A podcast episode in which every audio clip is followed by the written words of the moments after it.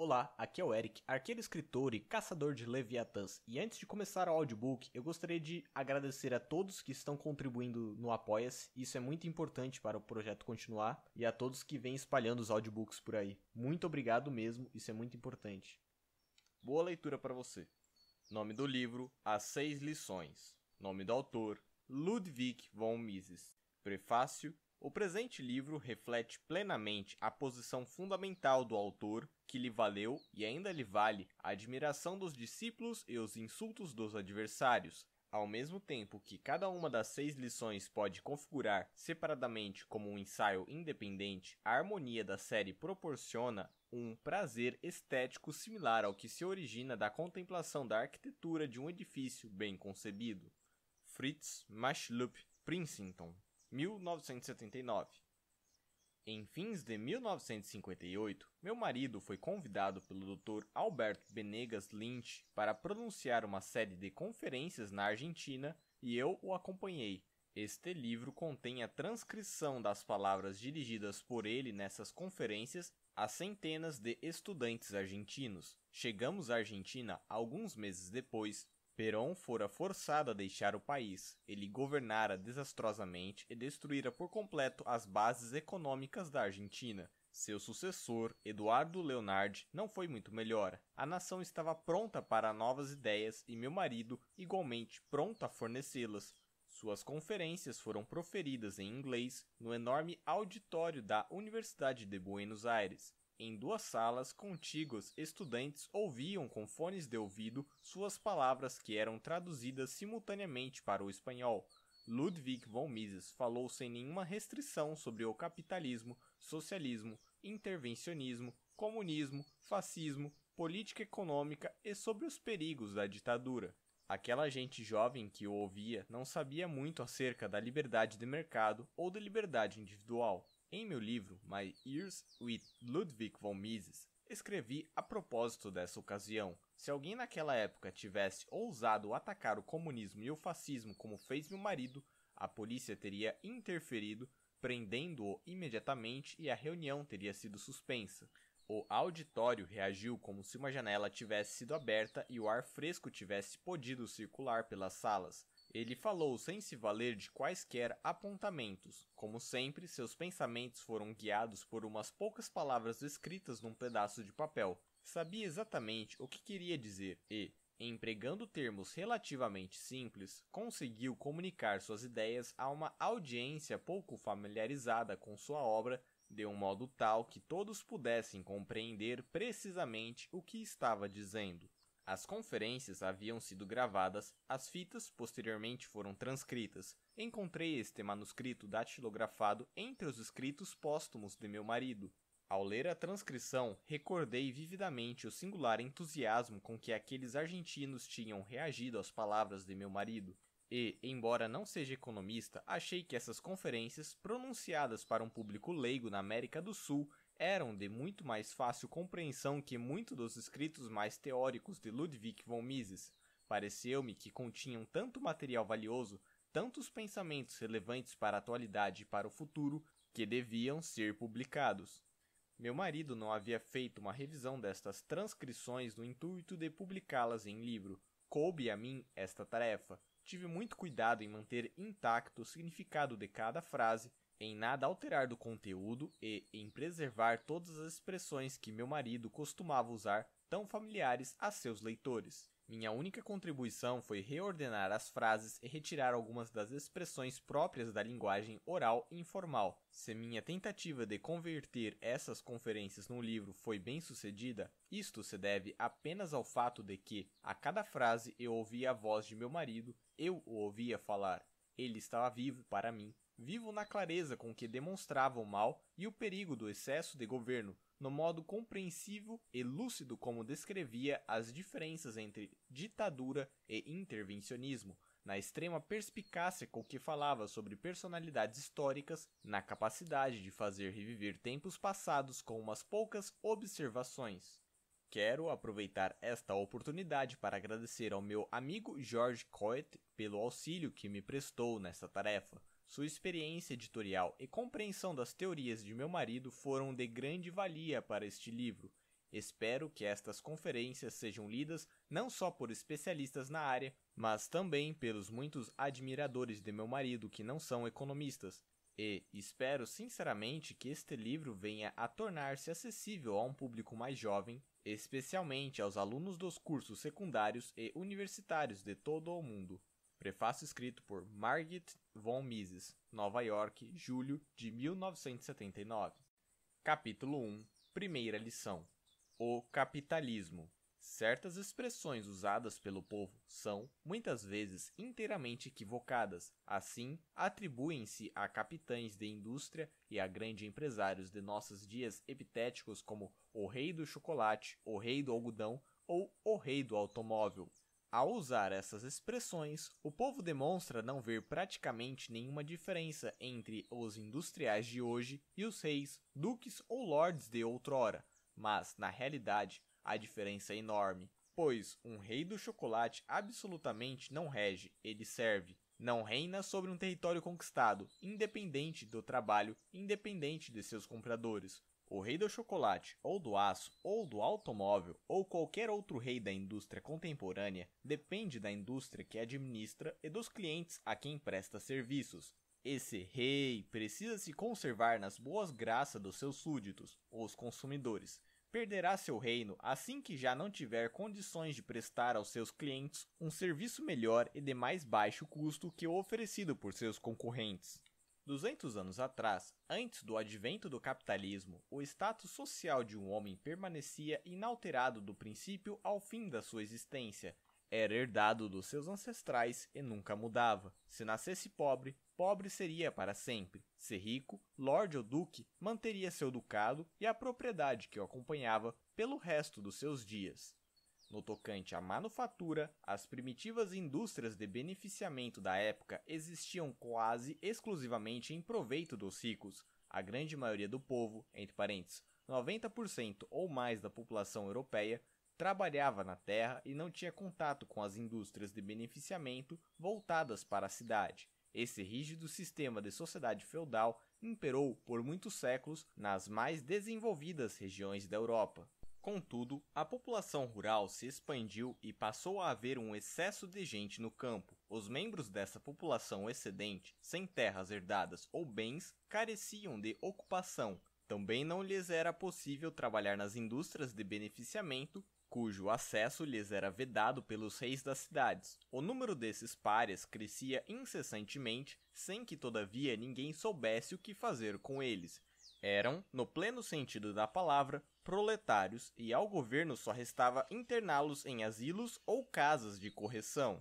Em algumas regiões da Europa, sobretudo nos Países Baixos e na Inglaterra, essa população tornou-se tão numerosa que, no século XVIII, constituía uma verdadeira ameaça à preservação do sistema social vigente. Hoje, ao discutir questões análogas em lugares como a Índia ou outros países em desenvolvimento, não devemos esquecer que, na Inglaterra do século XVIII, as condições eram muito piores. Naquele tempo, a Inglaterra tinha uma população de 6 ou 7 milhões de habitantes, dos quais mais de um milhão, provavelmente dois, não passavam de indigentes a quem o sistema social em vigor nada proporcionava. As medidas a tomar com relação a esses deserdados constituíam um dos maiores problemas da Inglaterra. Outro sério problema era a falta de matérias-primas. Os ingleses eram obrigados a enfrentar a seguinte questão: o que faremos no futuro quando nossas florestas já não nos derem a madeira de que necessitamos para nossas indústrias e para aquecer nossas casas? Para as classes governantes era uma situação desesperadora. Os estadistas não sabiam o que fazer e as autoridades em geral não tinham qualquer ideia sobre como melhorar as condições. Foi dessa grave situação social que emergiram os começos do capitalismo moderno. Dentre aqueles países, aqueles miseráveis, surgiram pessoas que tentaram organizar grupos para estabelecer pequenos negócios capazes de produzir alguma coisa. Foi uma inovação. Esses inovadores não produziam artigos caros acessíveis apenas às classes mais altas, produziam bens mais baratos que pudessem satisfazer as necessidades de todos.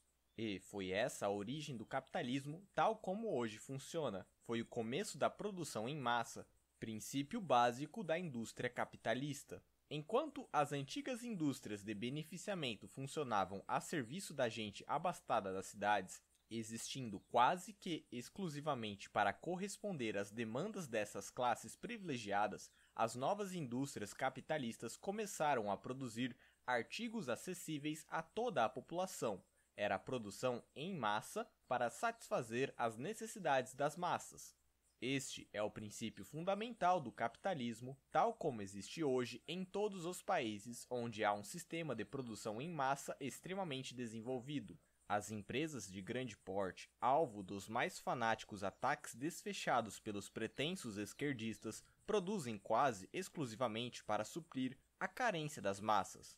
As empresas dedicadas à fabricação de artigos de luxo para uso apenas dos abastados jamais têm condições de alcançar a magnitude das grandes empresas. E hoje, os empregados das grandes fábricas são, eles próprios, os maiores consumidores dos produtos que neles se fabricam. Esta é a diferença básica entre os princípios capitalistas de produção e os princípios feudais de épocas anteriores. Quando se pressupõe ou se afirma a existência de uma diferença entre os produtores e os consumidores dos produtos da grande empresa, incorre-se em grave erro. Nas grandes lojas dos Estados Unidos, ouvimos o slogan: o cliente tem sempre razão. E esse cliente é o mesmo homem que produz, na fábrica, os artigos à venda naqueles estabelecimentos. Os que pensam que a grande empresa detém um enorme poder também se equivocam, uma vez que a empresa de grande porte é inteiramente dependente da preferência dos que lhes compram os produtos. A mais poderosa empresa perderia seu poder e sua influência se perdesse seus clientes. Há 50 ou 60 anos, era voz concorrente em quase todos os países capitalistas que as companhias de estradas de ferro eram por demais grandes e poderosas, sendo monopolistas, tornavam impossível a concorrência. Alegava-se que, na área dos transportes, o capitalismo já havia atingido um estágio no qual se destruiria a si mesmo, pois que eliminaria a concorrência. O que se descurava era o fato de que o poder das ferrovias dependia de sua capacidade de oferecer à população um meio de transporte melhor que qualquer outro, Evidentemente, teria sido absurdo concorrer com uma dessas grandes estradas de ferro, através da implantação de uma nova ferrovia paralela à anterior, porquanto a primeira era suficiente para atender às necessidades do momento, mas outros concorrentes não tardaram a aparecer. A livre concorrência não significa que se possa prosperar pela simples imitação ou cópia exata do que já foi feito por alguém. A liberdade de imprensa não significa o direito de copiar o que a outra pessoa escreveu e assim alcançar o sucesso a que o verdadeiro autor fez jus por suas obras. Significa o direito de escrever outra coisa. A liberdade de concorrência no tocante às ferrovias, por exemplo, significa liberdade para inventar alguma coisa, para fazer alguma coisa que desafie as ferrovias já existentes e as coloque em situação muito precária de competitividade. Nos Estados Unidos, a concorrência que se estabeleceu através dos ônibus, automóveis, caminhões e aviões impôs às estradas de ferro grandes perdas e uma derrota quase absoluta no que diz respeito ao transporte de passageiros. O desenvolvimento do capitalismo consiste em que cada homem tem o direito de servir melhor e o mais barato o seu cliente. E, num tempo relativamente curto, esse método, esse princípio, transformou a face do mundo possibilitando um crescimento sem precedentes da população mundial. Na Inglaterra do século XVIII, o território só podia dar sustento a 6 milhões de pessoas num baixíssimo padrão de vida. Hoje, mais de 50 milhões de pessoas aí desfrutam de um padrão de vida que chega a ser superior ao que desfrutavam os ricos no século XVIII. E o padrão de vida na Inglaterra de hoje seria provavelmente mais alto ainda, não tivessem os ingleses dissipado boa parte de sua energia no que, sob diversos pontos de vista, não foram mais que aventuras políticas e militares evitáveis. Estes são os fatos acerca do capitalismo. Assim, se um inglês ou, no tocante a esta questão, qualquer homem de qualquer país do mundo afirmar hoje aos amigos ser contrário ao capitalismo, Há uma esplêndida contestação a lhe fazer. Sabe que a população deste planeta é hoje 10 vezes maior do que nos períodos precedentes ao capitalismo? Sabe que todos os homens usufruem hoje um padrão de vida mais elevado que o dos seus ancestrais antes do advento do capitalismo? E como você pode ter certeza de que, se não fosse o capitalismo, você estaria integrando a décima parte da população sobrevivente? Sua mera existência é uma prova do êxito do capitalismo, seja qual for o valor que você atribua à própria vida. Não obstante todos os seus benefícios, o capitalismo foi furiosamente atacado e criticado. É preciso compreender a origem dessa aversão. É fato que o ódio ao capitalismo nasceu não entre o povo, não entre os próprios trabalhadores, mas em meio à aristocracia fundiária, a pequena nobreza da Inglaterra e da Europa continental. Culpavam o capitalismo por algo que não lhes era muito agradável no início do século XIX os salários mais altos pagos pelas indústrias aos seus trabalhadores forçaram a aristocracia agrária a pagar salários igualmente altos aos seus trabalhadores agrícolas. A aristocracia atacava a indústria criticando o padrão de vida das massas trabalhadoras. Obviamente, do nosso ponto de vista, o padrão de vida dos trabalhadores era extremamente baixo, mas se as condições de vida nos primórdios do capitalismo eram absolutamente escandalosas, não era porque as recém-criadas indústrias capitalistas estivessem prejudicando os trabalhadores. As pessoas contratadas pelas fábricas já subsistiam antes em condições praticamente subhumanas. A velha história, repetida centenas de vezes, de que as fábricas empregavam mulheres e crianças que, antes de trabalharem nessas fábricas, viviam em condições satisfatórias, é um dos maiores embustes da história. As mães que trabalhavam nas fábricas não tinham o que cozinhar, não abandonavam seus lares e suas cozinhas para se dirigir às fábricas. Corriam a elas porque não tinham cozinhas e, ainda que as tivessem, não tinham comida para nelas cozinharem. E as crianças não provinham de um ambiente confortável, estavam famintas, estavam morrendo. E todo o tão falado e indescritível horror do capitalismo primitivo pode ser refutado por uma única estatística. Precisamente nesses anos de expansão do capitalismo na Inglaterra, no chamado período da Revolução Industrial Inglesa entre 1760 e 1830, a população do país dobrou, o que significa que centenas de milhares de crianças, que em outros tempos teriam morrido, sobreviveram e cresceram, tornando-se homens e mulheres. Não há dúvida de que as condições gerais de vida em épocas anteriores eram muito insatisfatórias. Foi o comércio capitalista que as melhorou. Foram justamente aquelas primeiras fábricas que passaram a suprir, direta ou indiretamente, as necessidades de seus trabalhadores Através da exportação de manufaturadores e da importação de alimentos e matérias-primas de outros países, mais uma vez, os primeiros historiadores do capitalismo falsearam a história.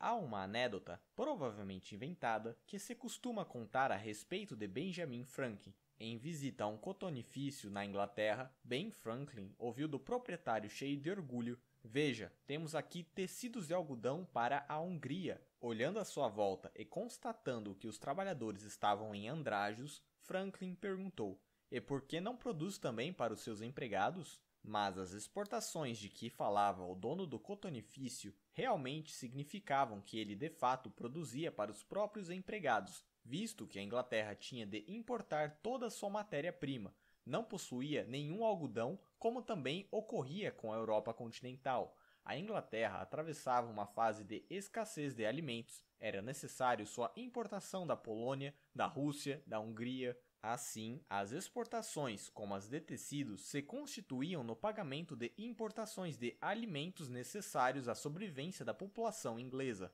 Muitos exemplos da história dessa época revelarão a atitude da pequena nobreza e da aristocracia com relação aos trabalhadores. Quero citar apenas dois. Um é o famoso sistema inglês do Seed and Land. Por tal sistema, o governo inglês pagava a todos os trabalhadores que não chegavam a receber um salário mínimo, entre parênteses, oficialmente fixado, isso poupava a aristocracia fundiária o dissabor de pagar salários mais altos. A pequena nobreza continuaria pagando o tradicionalmente baixo salário agrícola, suplementado pelo governo. Evitava-se, assim, que os trabalhadores abandonassem as atividades rurais em busca de emprego nas fábricas urbanas. 80 anos depois, após a expansão do capitalismo da Inglaterra para a Europa continental, mais uma vez verificou-se a reação da aristocracia rural contra o novo sistema de produção. Na Alemanha, os aristocratas prussianos, tendo perdido muitos trabalhadores para as indústrias capitalistas, que ofereciam melhor remuneração, cunharam uma expressão especial para designar o problema fuga do campo, Landflucht. Discutiu-se, então, no parlamento alemão que tipo de medida se poderia tomar contra aquele mal e tratava-se indiscutivelmente de um mal do ponto de vista da aristocracia rural. O príncipe Bismarck, o famoso chanceler do Reich alemão, disse um dia num discurso: Encontrei em Berlim um homem que havia trabalhado em minhas terras. Perguntei-lhe: Por que deixou minhas terras? Por que deixou o campo? Por que vive agora em Berlim? E, segundo Bismarck, o homem respondeu: Na aldeia não se tem, como aqui em Berlim, um Biergarten tão lindo onde nós podemos sentar, tomar cerveja e ouvir música. Esta é sem dúvida uma história contada do ponto de vista do príncipe Bismarck, o empregador. Não seria o ponto de vista de todos os seus empregados. Estes acorriam à indústria porque ela lhes pagava salários mais altos e elevava seu padrão de vida a níveis sem precedentes. Hoje, nos países capitalistas, há relativamente pouca diferença entre a vida básica das chamadas classes mais altas e a das mais baixas. Ambas têm alimento, roupas e abrigo, mas no século XVIII e nos que o precederam, o que distinguia o homem da classe média do da classe baixa era o fato de o primeiro ter sapatos e o segundo não.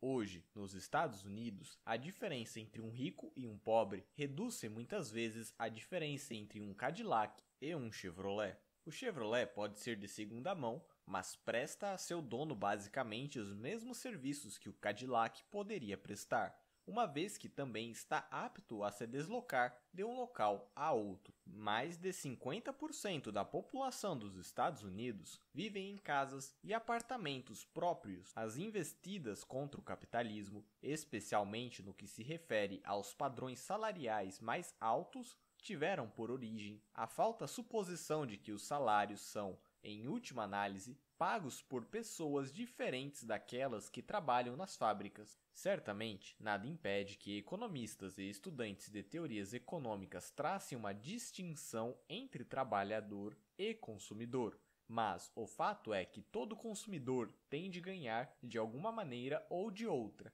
o dinheiro que gasta, e a imensa maioria dos consumidores é constituída precisamente por aquelas mesmas pessoas que trabalham como empregados nas empresas produtoras dos bens que consomem. No capitalismo, os padrões salariais não são estipulados por pessoas diferentes das que ganham os salários, são essas mesmas pessoas que os manipulam.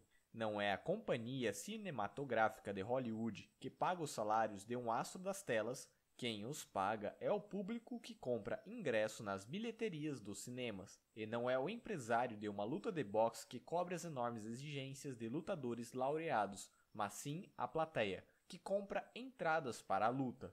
A partir da distinção entre empregado e empregador, traça-se, no plano da teoria econômica, uma distinção que não existe na vida real. Nesta, empregador e empregado são, em última análise, uma só e a mesma pessoa. Em muitos países, há quem considere injusto que um homem obrigado a sustentar uma família numerosa receba o mesmo salário que outro, responsável apenas pela própria manutenção. No entanto, o problema é não questionar se é ao empresário ou não que cabe assumir a responsabilidade pelo tamanho da família de um trabalhador.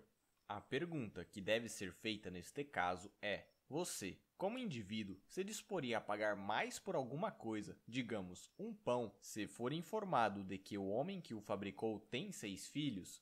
Uma pessoa honesta, por certo, responderia negativamente, dizendo assim: em princípio, sim, mas na prática tenderia a comprar o pão feito por um homem sem filho nenhum, o fato é que o empregador, a quem os compradores não pagam o suficiente para que ele possa pagar seus empregados, se vê na impossibilidade de levar adiante seus negócios. O capitalismo foi assim batizado não por um simpatizante do sistema, mas por alguém que o tinha na conta do pior de todos os sistemas históricos, da mais grave calamidade que jamais se abatera sobre a humanidade. Esse homem foi Karl Marx, Não há razão, contudo, para rejeitar a designação proposta por Marx, uma vez que ela indica claramente a origem dos grandes progressos sociais ocasionados pelo capitalismo.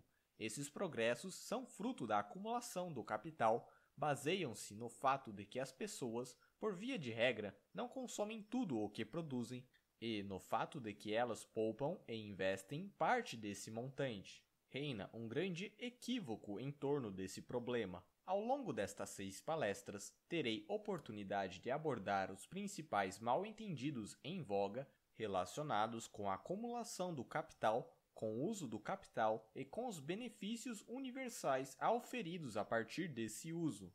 Tratarei do capitalismo particularmente em minhas palestras dedicadas ao investimento externo e a esse problema extremamente crítico da política atual que é a inflação. Todos sabem, é claro, que a inflação não existe só neste país. Constitui hoje um problema em todas as partes do mundo. O que muitas vezes não se compreende a respeito do capitalismo é o seguinte: poupança significa benefícios para todos que desejam produzir ou receber salários. Quando alguém acumula certa quantidade de dinheiro, mil dólares, digamos, e confia esses dólares em vez de gastá-los a uma empresa de poupança ou uma companhia de seguros, transfere esse dinheiro para um empresário, um homem de negócios, o que vai permitir que esse empresário possa expandir suas atividades e investir num projeto que, na véspera, ainda era inviável por falta do capital necessário. Que fará então o empresário com o capital recém-obtido? Certamente, a primeira coisa que fará o primeiro uso que dará a esse capital suplementar será a contratação de trabalhadores e a compra de matérias-primas, o que promoverá, por sua vez, o surgimento de uma demanda adicional de trabalhadores e matérias-primas, bem como uma tendência à elevação dos salários e dos preços dessas matérias-primas. Muito antes que o poupador ou o empresário tenham obtido algum lucro em tudo isso, o trabalhador desempregado, o produtor de matérias-primas, o agricultor e o assalariado já estarão participando dos benefícios das poupanças adicionais. O que o empresário virá ou não a ganhar com o projeto depende das condições futuras do mercado e de seu talento para prevê-las corretamente. Mas os trabalhadores, assim como os produtores de matéria-prima, oferem as vantagens de imediato. Muito se falou, 30 ou 40 anos atrás, sobre a política salarial como a denominavam de Henry Ford. Uma das maiores façanhas do Sr. Ford consistia em pagar salários mais altos que os oferecidos pelas demais indústrias ou fábricas. Sua política salarial foi descrita como uma invenção. Não se pode, no entanto, dizer que essa nova política inventada seja simplesmente um fruto da liberalidade do Sr. Ford. Um novo ramo industrial ou uma nova fábrica num ramo já existente precisa atrair trabalhadores de outros empregos, de outras regiões do país e até de outros países, e não há outra maneira de fazê-lo senão através do pagamento de salários mais altos aos trabalhadores. Foi o que ocorreu nos primórdios do capitalismo e é o que ocorre até hoje. Na Grã-Bretanha, quando os fabricantes começaram a produzir artigos de algodão, eles passaram a pagar aos seus trabalhadores mais do que estes ganhavam antes. É verdade que grande porcentagem desses novos trabalhadores jamais ganhara coisa alguma antes. Estavam, então, dispostos a aceitar qualquer quantia que lhes fosse oferecida. Mas, pouco tempo depois, com a crescente acumulação do capital e a implantação de um número cada vez maior de novas empresas, os salários se elevaram e, como consequência, houve aquele aumento sem precedentes da população inglesa a qual já me referi. A reiterada caracterização depreciativa do capitalismo como um sistema como um sistema destinado a tornar os ricos mais ricos e os pobres mais pobres é equivocada do começo ao fim. A tese de Marx concernente ao advento do capitalismo baseou-se no pressuposto de que os trabalhadores estavam ficando mais pobres, de que o povo estava ficando mais miserável, o que finalmente redundaria na concentração de toda a riqueza de um país em umas poucas mãos ou mesmo nas de um homem só. Como consequência, as massas trabalhadoras empobrecidas se rebelariam e expropriariam os bens dos opulentos proprietários. Segundo essa doutrina de Marx, é impossível, no sistema capitalista, qualquer oportunidade, qualquer possibilidade de melhoria das condições dos trabalhadores. Em 1865, falando perante a Associação Internacional dos Trabalhadores, na Inglaterra, Marx afirmou que a crença de que os sindicatos poderiam promover melhores condições para a população trabalhadora era absolutamente errônea. Qualificou a política sindical voltada para a reivindicação de melhores salários e menor número de horas de trabalho de conservadora. Era este, evidentemente, o termo mais desabonador a que Marx podia recorrer. Sugeriu que os sindicatos adotassem uma nova meta revolucionária, a completa abolição do sistema de salários e a substituição do sistema de propriedade privada pelo socialismo, a posse dos meios de produção pelo governo. Se considerarmos a história do mundo, e em especial a história da Inglaterra a partir de 1865, verificaremos que Marx estava errado sob todos os aspectos.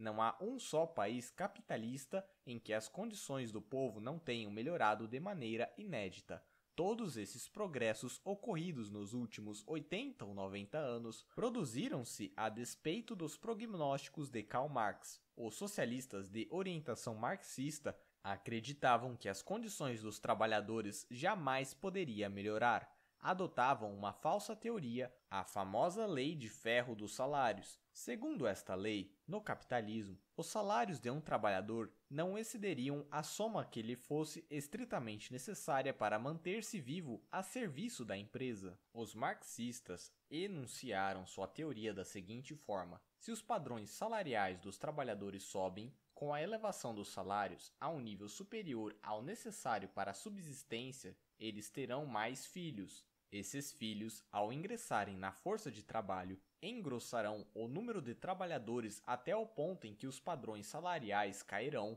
rebaixando novamente os salários dos trabalhadores a um nível mínimo necessário para a subsistência, aquele nível mínimo de sustento apenas suficiente para impedir a extinção da população trabalhadora. Mas essa ideia de Marx e de muitos outros socialistas envolve um conceito de trabalhador idêntico ao adotado pelos biólogos que estudam a vida dos animais, dos camundongos, por exemplo. Se colocarmos maior quantidade de alimento à disposição de organismos animais ou de micróbios, se a restringirmos, restringiremos o número dos sobreviventes. Mas com o homem é diferente. Mesmo o trabalhador, ainda que os marxistas não o admitam, tem carências humanas outras que as de alimento e de reprodução de sua espécie. Um aumento dos salários reais resulta não só no aumento da população, resulta também, e antes de tudo, numa melhoria do padrão de vida média.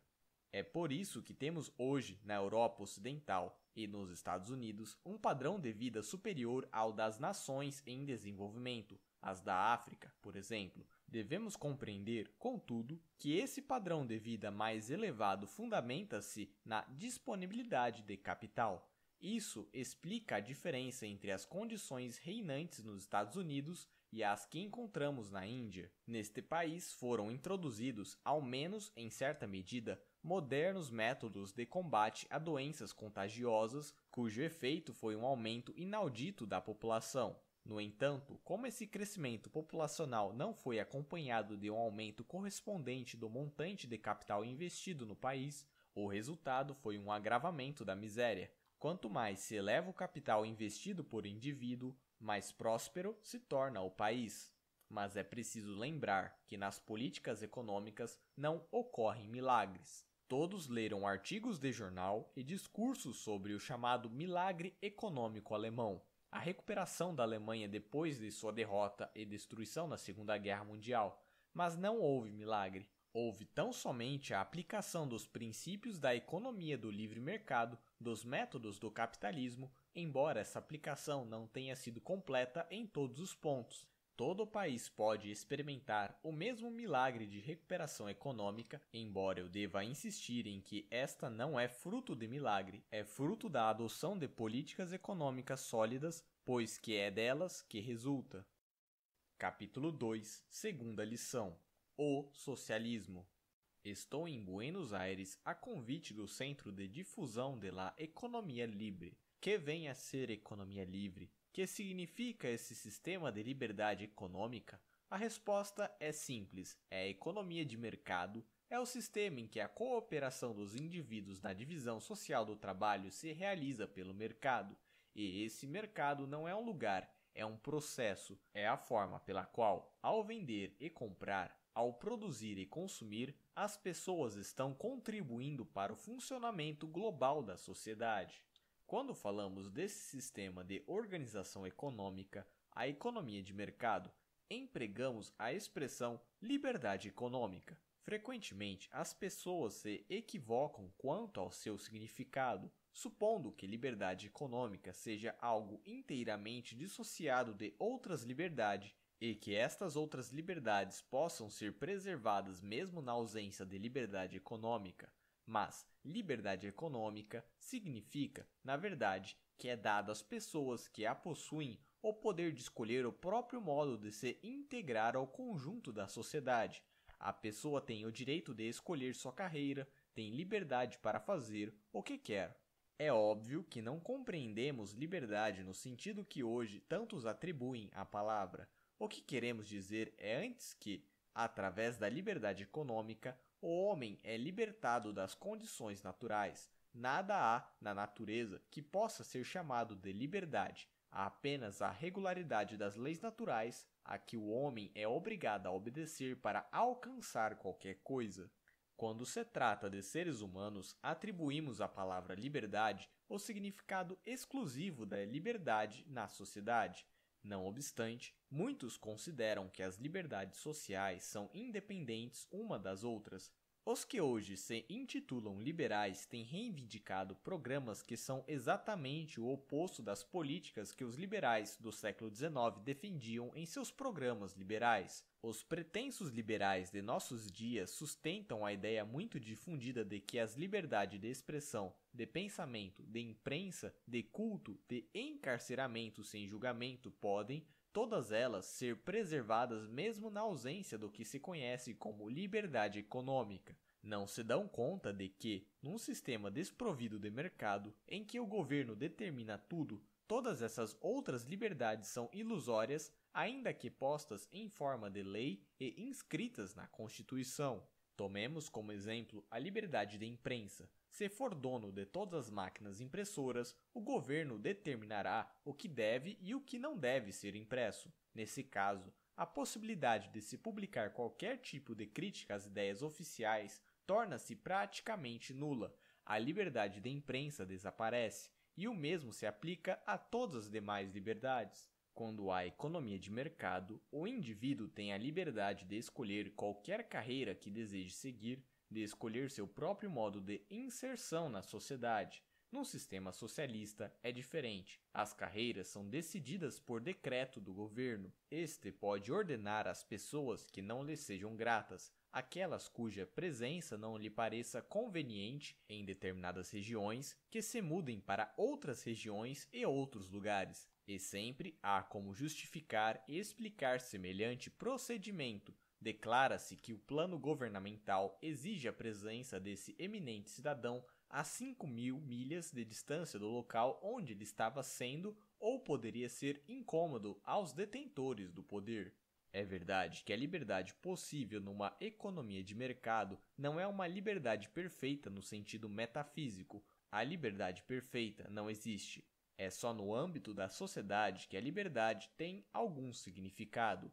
Os pensadores que desenvolveram, no século XVIII, a ideia da lei natural, sobretudo Rousseau, acreditavam que um dia, num passado remoto, os homens haviam desfrutado de algo chamado liberdade natural. Mas nesses tempos remotos, os homens não eram livres, estavam à mercê de todos que fossem mais fortes que eles mesmos. As famosas palavras de Rousseau: o homem nasce livre e se encontra acorrentado em toda parte. Talvez soem bem, mas na verdade o homem não nasceu livre. Nasceu como uma frágil criança de peito, sem a proteção dos pais, sem a proteção proporcionada a esses pais pela sociedade, não teria podido sobreviver. Liberdade na sociedade significa que um homem depende tanto dos demais como estes dependem dele. A sociedade, quando regida pela economia de mercado, pelas condições da economia livre, apresenta uma situação em que todos prestam serviços aos seus concidadãos e são, em contrapartida, por eles servidos.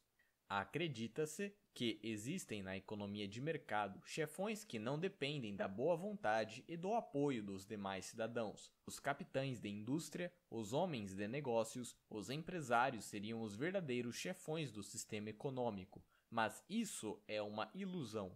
Quem manda no sistema econômico são os consumidores. Se estes deixam de prestigiar um ramo de atividades, os empresários deste ramo são compelidos ou a abandonar sua eminente posição no sistema econômico ou a ajustar suas ações aos desejos e às ordens dos consumidores. Uma das mais notórias divulgadoras do comunismo foi Beatrice Potter, nome de solteira de Lady Passfield, entre parênteses, também muito conhecida por conta de seu marido, Sidney Webb. Essa senhora, filha de um rico empresário, trabalhou quando jovem como secretária do pai.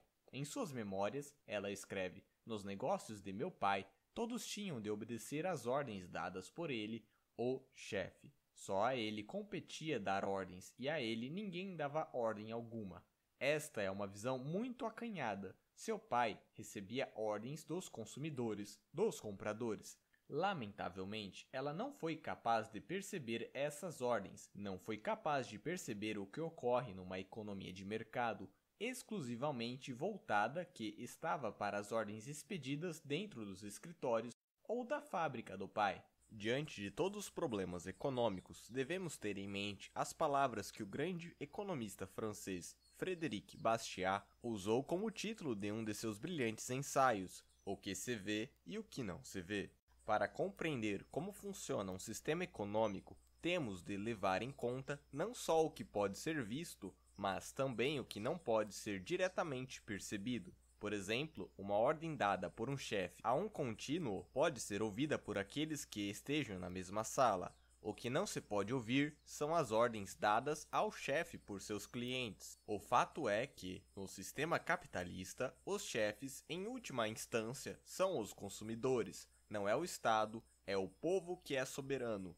Prova disto é o fato de que lhe assiste o direito de ser tolo. Este é o privilégio do soberano. Assiste-lhe o direito de cometer erros. Ninguém o pode impedir de cometê-los, embora, obviamente, deva pagar por eles. Quando afirmamos que o consumidor é supremo ou soberano, não estamos afirmando que está livre de erros, que sempre sabe o que melhor lhe convirá, Muitas vezes, os consumidores compram ou consomem artigos que não deviam comprar ou consumir, mas a ideia de que uma forma capitalista de governo pode impedir, através de um controle sobre o que as pessoas consomem, que elas se prejudiquem é falsa. A visão do governo como uma autoridade paternal, um guardião de todos, é própria dos adeptos do socialismo, nos Estados Unidos, o governo empreendeu certa feita há alguns anos uma experiência que foi qualificada de nobre.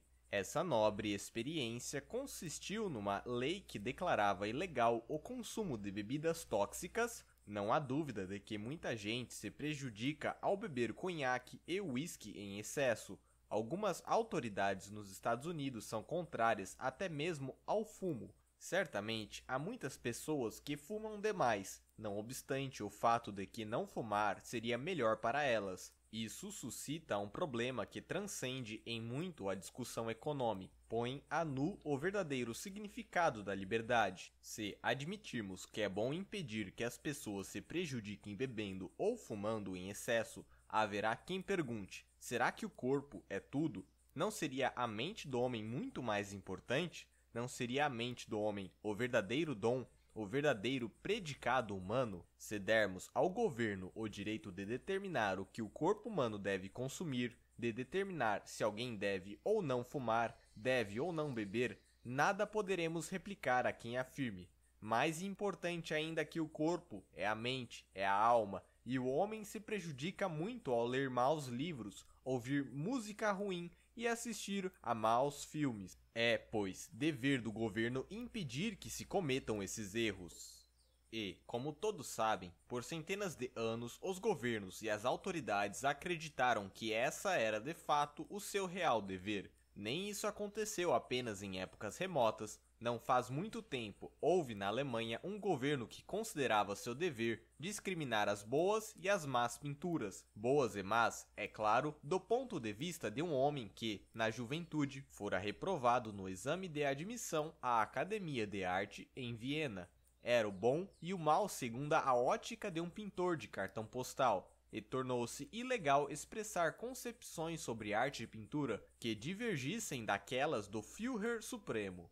A partir do momento em que começarmos a admitir que é dever do governo controlar o consumo de álcool do cidadão, que podemos responder a quem afirme ser o controle dos livros e das ideias muito mais importante, liberdade significa realmente liberdade para errar. Isso precisa ser bem compreendido. Podemos ser extremamente críticos com relação ao modo como nossos concidadãos gastam seu dinheiro e vivem sua vida podemos considerar o que fazem absolutamente insensato e mal. Numa sociedade livre, todos têm, no entanto, as mais diversas maneiras de manifestar suas opiniões sobre como seus concidadãos deveriam mudar seu modo de vida. Eles podem escrever livros, escrever artigos, fazer conferências, podem até fazer pregações nas esquinas se quiserem, e faça-se isso em muitos países, mas ninguém deve tentar policiar os outros no intuito de impedi-los de fazer determinadas coisas simplesmente porque não se quer que as pessoas tenham a liberdade de fazê-las.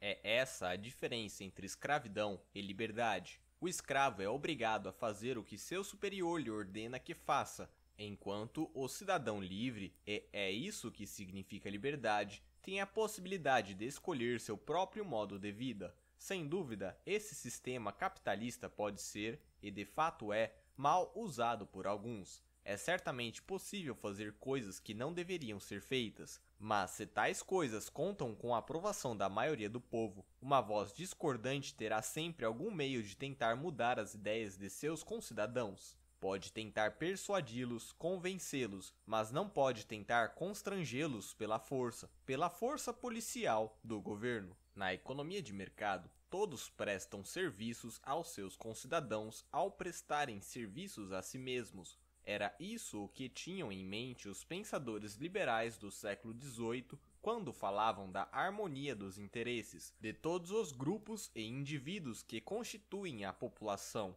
e foi a essa doutrina da harmonia de interesses que os socialistas se opuseram. Falaram de um conflito inconciliável de interesses entre vários grupos. O que significa isso? Quando Karl Marx, no primeiro capítulo do Manifesto Comunista, esse pequeno panfleto que inaugurou seu movimento socialista, sustentou a existência de um conflito inconciliável entre as classes, só pode evocar como ilustração a sua tese exemplos tomados das condições da sociedade pré-capitalista. Nos estágios pré-capitalistas, a sociedade se dividia em grupos hereditários de status, na Índia denominados castas. Numa sociedade de status, um homem não nascia, por exemplo, cidadão francês, nascia na condição de membro da aristocracia francesa ou da burguesia francesa ou do campesinato francês. Durante a maior parte da Idade Média, era simplesmente um servo e a servidão, na França, ainda não havia sido inteiramente extinta, mesmo depois da Revolução Americana. Em outras regiões da Europa, a sua extinção ocorreu ainda mais tarde, mas a pior forma de servidão, forma que continuou existindo mesmo depois da abolição da escravatura, era que tinha lugar nas colônias inglesas. O indivíduo herdava seu status dos pais e o conservava por toda a vida. Transferia aos filhos, cada grupo tinha privilégios e desvantagens. Os de status mais elevado tinham apenas privilégios, o de status inferior só desvantagens, e não restava ao homem nenhum outro meio de escapar às desvantagens legais impostas por seu status senão a luta política contra as outras classes. Nessas condições, pode-se dizer que havia um conflito inconciliável de interesses entre senhores de escravos e escravos, porque o interesse dos escravos era livrar-se da escravidão, da qualidade de escravo, e sua liberdade significava para os seus proprietários uma perda. Assim sendo, não há dúvida de que tinha de existir forçosamente um conflito inconciliável de interesses entre os membros das várias classes. Não devemos esquecer que nesses períodos em que as sociedades de status predominaram na Europa, bem como nas colônias que os europeus fundaram posteriormente na América, as pessoas não se consideravam ligadas de nenhuma forma especial às demais classes de sua própria nação. Sentiam-se muito mais solidárias com os membros de suas classes nos outros países. Um aristocrata francês não tinha os franceses das classes inferiores na conta de seus concidadãos, a seus olhos, eles não eram mais que a ralé que não lhes agradava. Seus iguais eram os aristocratas dos demais países, os da Itália, Inglaterra e Alemanha, por exemplo.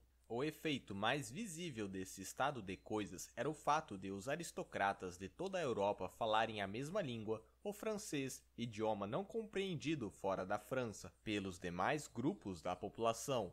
As classes médias, a burguesia, tinham sua própria língua, enquanto as classes baixas ou campesinato usavam dialetos locais, muitas vezes não compreendidos por outros grupos da população. O mesmo se passava com relação aos trajes. Quem viajasse de um país para outro em 1750 constataria que as classes mais elevadas, os aristocratas, se vestiam em geral de maneira idêntica em toda a Europa e que as classes baixas usavam roupas diferentes. Vendo alguém na rua, era possível perceber de imediato, pelo modo como se vestia, a sua classe, o seu status. É difícil avaliar o quanto essa situação era diversa da atual. Se venho nos Estados Unidos para a Argentina e vejo um homem na rua, não posso dizer qual é seu status. Concluo apenas que é um cidadão argentino não pertencente a nenhum grupo sujeito a restrições legais. Isto é algo que o capitalismo nos trouxe. Sem dúvida, há também diferença entre as pessoas no capitalismo. Há diferenças em relação à riqueza, diferença estas que os marxistas equivocadamente consideram equivalentes àquelas antigas que separavam os homens na sociedade de status.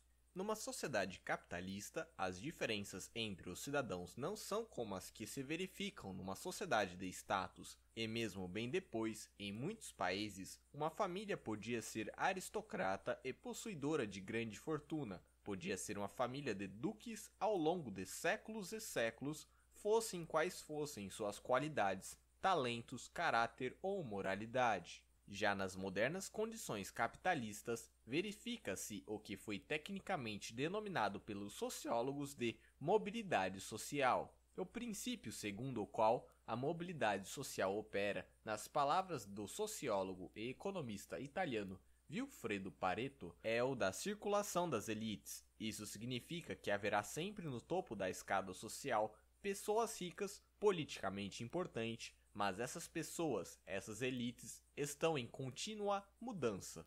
Isto se aplica perfeitamente a uma sociedade capitalista. Não se aplicaria a uma sociedade pré-capitalista de status. As famílias consideradas como as grandes famílias aristocráticas da Europa permanecem as mesmas até hoje, ou melhor, são formadas hoje pelos descendentes de famílias que constituíam a nata na Europa há 8, 10 ou mais séculos. Os capetos de Bourbon, que por um longo período dominaram a Argentina, já eram uma casa real desde o século X. Reinavam sobre o território hoje chamado Le de France, ampliando seu reinado a cada geração.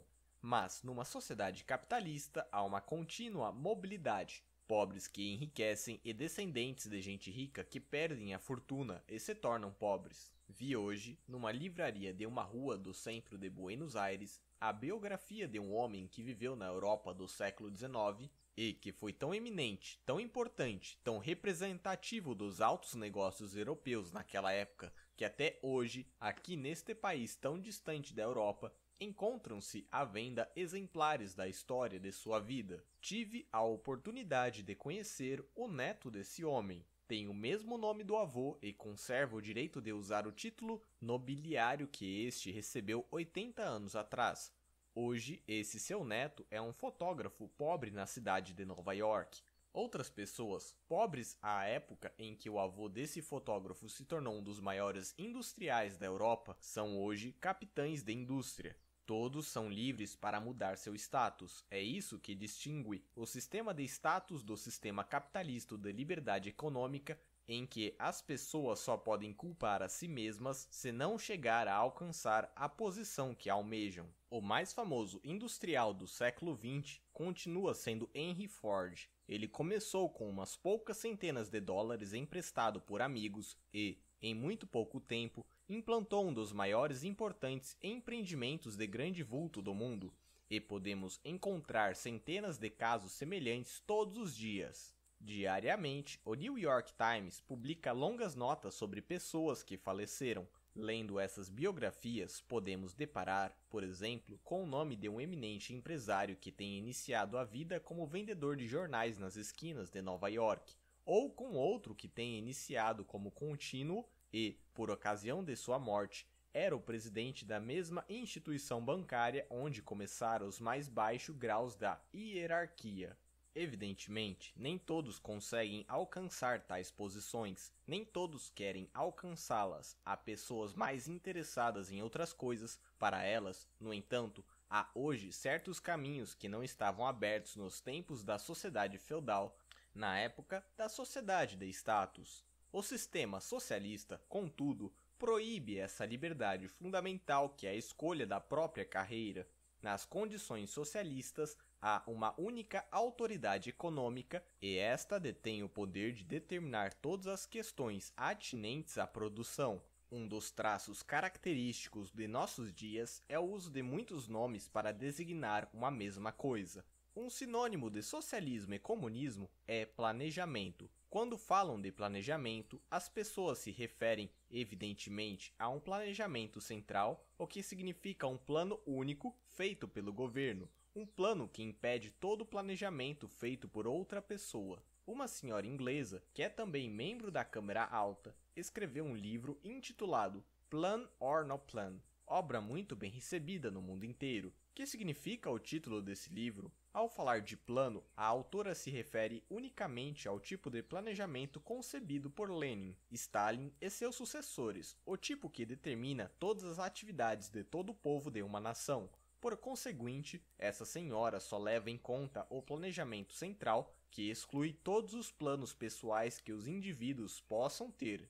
Assim sendo, seu título Plan or No Plan revela-se um logro, uma burla. A alternativa não está em plano central versus nenhum plano. Na verdade, a escolha está entre o planejamento total feito por uma autoridade governamental central e a liberdade de cada indivíduo para traçar os próprios planos, fazer o próprio planejamento. O indivíduo planeja sua vida todos os dias, alterando seus planos diários sempre que queira. O homem livre planeja diariamente segundo suas necessidades. Dizia ontem, por exemplo, planejo trabalhar pelo resto dos meus dias em Córdoba. Agora, informado que as condições em Buenos Aires estão melhores, muda seus planos e diz: em vez de trabalhar em Córdoba, quero ir para Buenos Aires. É isso que significa liberdade. Pode ser que ele esteja enganado, Pode ser que essa ideia para Buenos Aires se revele um erro. Talvez as condições lhe tivessem sido mais propícias em Córdoba, mas ele foi o autor dos próprios planos. Submetido ao planejamento governamental, o homem é como um soldado num exército. Não cabe a um soldado o direito de escolher sua guarnição, a praça onde servirá. Cabe-lhe cumprir ordens. E o sistema socialista, como o sabiam e admitiam Karl Marx, Lenin e todos os líderes socialistas consiste na transposição do regime militar a todo o sistema de produção. Marx falou de exércitos industriais, e Lenin impôs a organização de tudo o correio, as manufaturas e os demais ramos industriais, segundo o modelo do exército. Portanto, no sistema socialista, tudo depende da sabedoria, dos talentos e dos dons daqueles que constituem a autoridade suprema. O que o ditador supremo ou seu comitê não sabe não é levado em conta. Mas acontece que o conhecimento acumulado pela humanidade em sua longa história não é algo que uma só pessoa possa deter. Acumulamos, ao longo dos séculos, um volume tão incomensurável de conhecimentos científicos e tecnológicos que se torna humanamente impossível a um indivíduo o domínio de todo esse cabedal, por mais extremamente bem dotado que o indivíduo seja. Acresce que os homens são diferentes, desiguais, e sempre o serão. Alguns são mais dotados em determinado aspecto, menos em outro, e há os que têm o dom de descobrir novos caminhos, de buscar os rumos do conhecimento. Nas sociedades capitalistas, o progresso tecnológico e econômico é promovido por esses homens. Quando alguém tem uma ideia, procura encontrar algumas outras pessoas argutas o suficiente para perceberem o valor do seu achado. Alguns capitalistas que ousam perscrutar o futuro, que se dão conta das possíveis consequências desta ideia, começaram a pô-la em prática. Outros, a princípio, poderão dizer: são uns loucos, mas deixarão de dizê-lo quando constatarem que o empreendimento que qualificavam de absurdo ou loucura está florescendo e que toda a gente está feliz por comprar seus produtos. No sistema marxista, por outro lado, o corpo governamental supremo deve primeiro ser convencido do valor de uma ideia antes que ela possa ser levada adiante. Isso pode ser algo muito difícil, uma vez que o grupo detentor do comando ou o ditador supremo em pessoa tem o poder de decidir. E se essas pessoas, por razões de indolência, senilidade, falta de inteligência ou de instrução, forem incapazes de compreender o significado da nova ideia, o novo projeto não será executado. Podemos evocar alguns exemplos da história militar. Napoleão era indubitavelmente um gênio em questões militares. Não obstante, viu-se certa feita diante de um grave problema. Sua incapacidade para resolvê-lo culminou na sua derrota e no subsequente exílio na solidão de Santa Helena.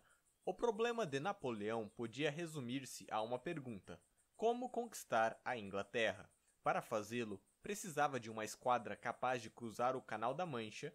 Houve, então, pessoas que lhe garantiriam conhecer um meio seguro de levar a cabo aquela travessia. Estas pessoas, numa época de embarcações à vela, traziam a nova ideia de barcos movidos a vapor, mas Napoleão não compreendeu sua proposta. Depois, houve o famoso General Stab da Alemanha antes da Primeira Guerra Mundial. O Estado-Maior alemão era universalmente considerado insuperável em ciência militar. Reputação análoga tinha o Estado-Maior do General Foch, na França, mas nem os alemães, nem os franceses perceberam a importância da aviação para fins militares. O Estado-Maior alemão declarava: a aviação é um mero divertimento, voar é bom para os desocupados. Do ponto de vista militar, só Zeppelins tinham importância, e os franceses eram da mesma opinião. Mais tarde, no intervalo entre as duas guerras mundiais, nos Estados Unidos, um general se convenceu de que a aviação seria de extrema importância na guerra que se aproximava,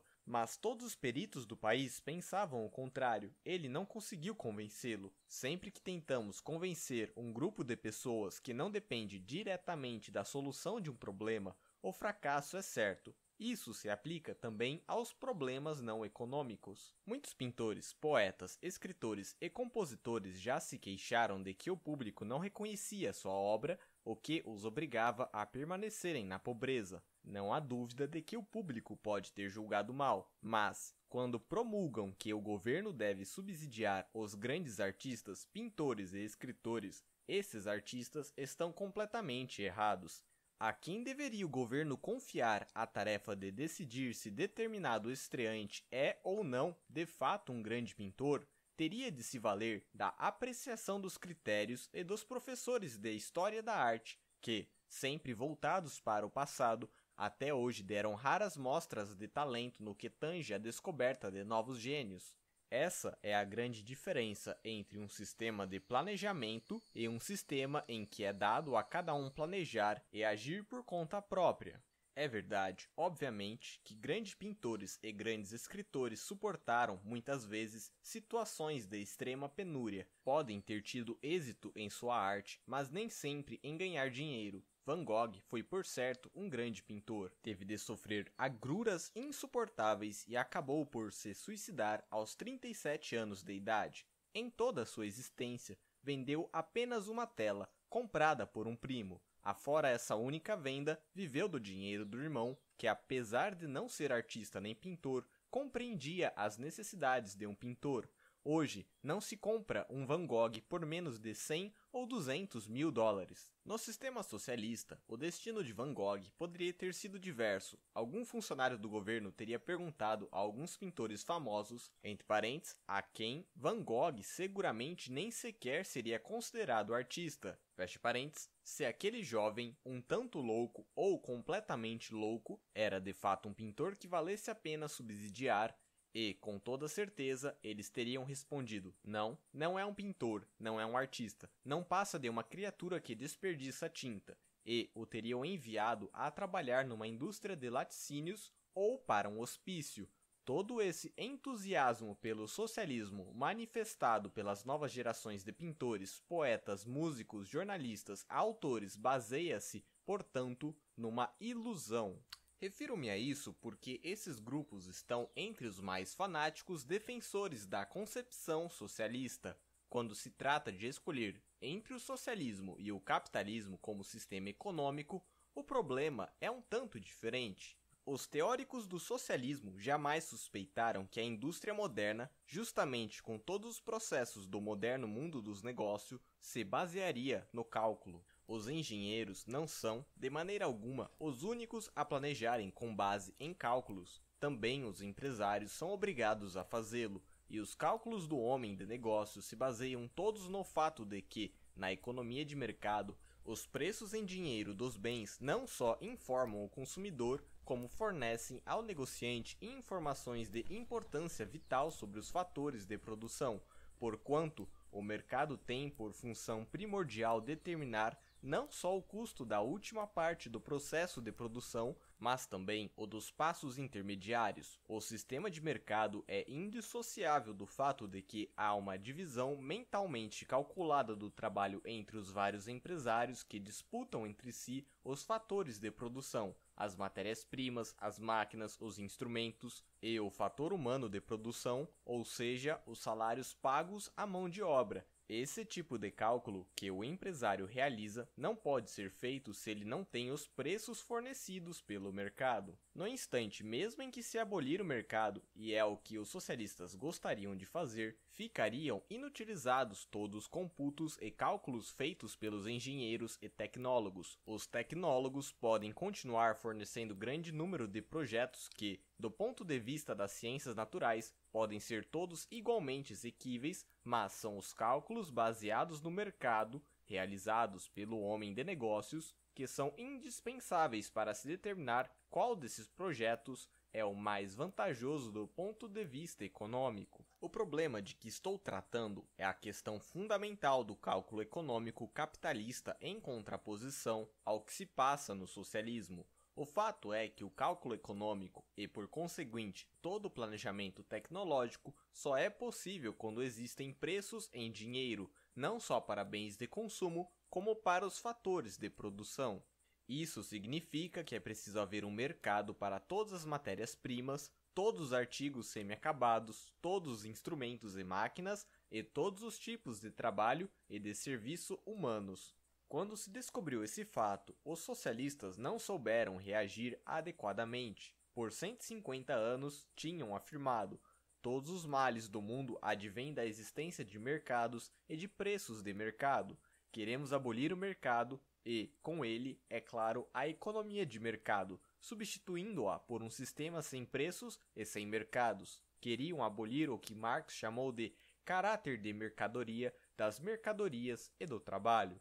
Confrontados com esse novo problema, os teóricos do socialismo, sem resposta, acabaram por concluir: não aboliremos o mercado por completo, faremos de conta que existe um mercado, como as crianças quando brincam de escolinha. A questão é que, todos sabem, as crianças quando brincam de escolinha não aprendem coisa alguma. É só uma brincadeira, uma simulação, e se pode simular muitas coisas. Este é um problema muito difícil e complexo, e para analisá-lo em toda a sua amplitude seria necessário um pouco mais de tempo do que o que tenho aqui. Explanei-o em detalhes em meus escritos.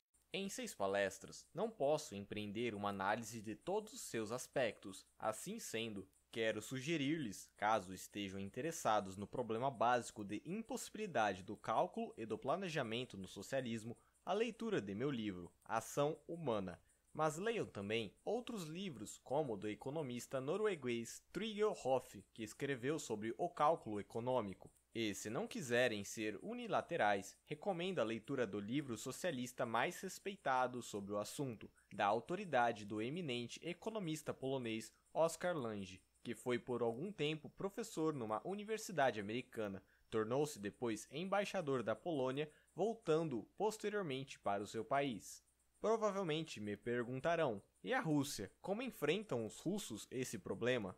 Nesse caso, a questão muda de figura. Os russos gerem seu sistema socialista no âmbito de um mundo em que existem preços para todos os fatores de produção, para todas as matérias-primas, para tudo.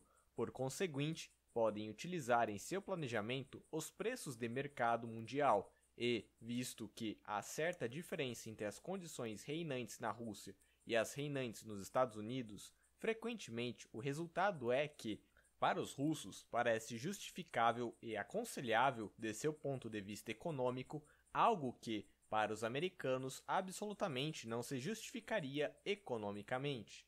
A experiência soviética, ou experimento, como foi chamada, não prova coisa alguma. Nada revela sobre o problema fundamental do socialismo, o problema do cálculo. Mas teríamos razões para caracterizá-la como experiência?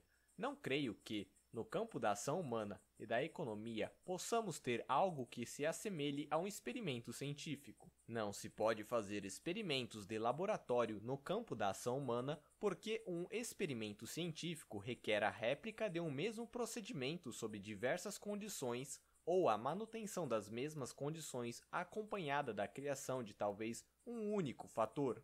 Por exemplo, se injetarmos num animal canceroso um medicamento experimental, o resultado pode ser o desaparecimento do câncer. Poderemos testar isso com vários animais da mesma raça, portadores da mesma doença. Se tratarmos parte deles com o novo método e não tratarmos outros, poderemos comparar os resultados. Ora, nada disso é viável no campo da ação humana. Não há experimentos de laboratório nesse plano. A chamada experiência soviética mostra tão somente que o padrão de vida da Rússia soviética é incomparavelmente inferior ao padrão alcançado pelo país mundialmente reputado o paradigma do capitalismo, os Estados Unidos. Se dissermos isto a um socialista, ele certamente contestará: as coisas na Rússia estão correndo maravilhosamente bem. E nós responderemos: podem estar maravilhosas, mas o padrão de vida é, em média, muito baixo. Então ele retrucará: sim, mas lembre o quanto os russos sofreram com os czares e a terrível guerra que tivemos de enfrentar. Não quero discutir se esta é ou não uma explicação correta, mas quando se nega que as condições tinham sido as mesmas, nega-se ao mesmo tempo que tenha havido uma experiência. O que se deveria afirmar, e seria muito mais correto, é: o socialismo na Rússia não ocasionou, em média, uma melhoria das condições do homem comparável à melhoria de condições verificada no mesmo período nos Estados Unidos. Nos Estados Unidos, quase toda semana tem-se notícia de um novo invento, de um aperfeiçoamento, Muitos aperfeiçoamentos foram gerados no mundo empresarial porque milhares e milhares de indústrias estão empenhados noite e dia em descobrir algum novo produto que satisfaça o consumidor, ou seja, de produção menos dispendiosa, ou seja, melhor e menos oneroso que os produtos já existentes. Não é o altruísmo que os move, é o seu desejo de ganhar dinheiro.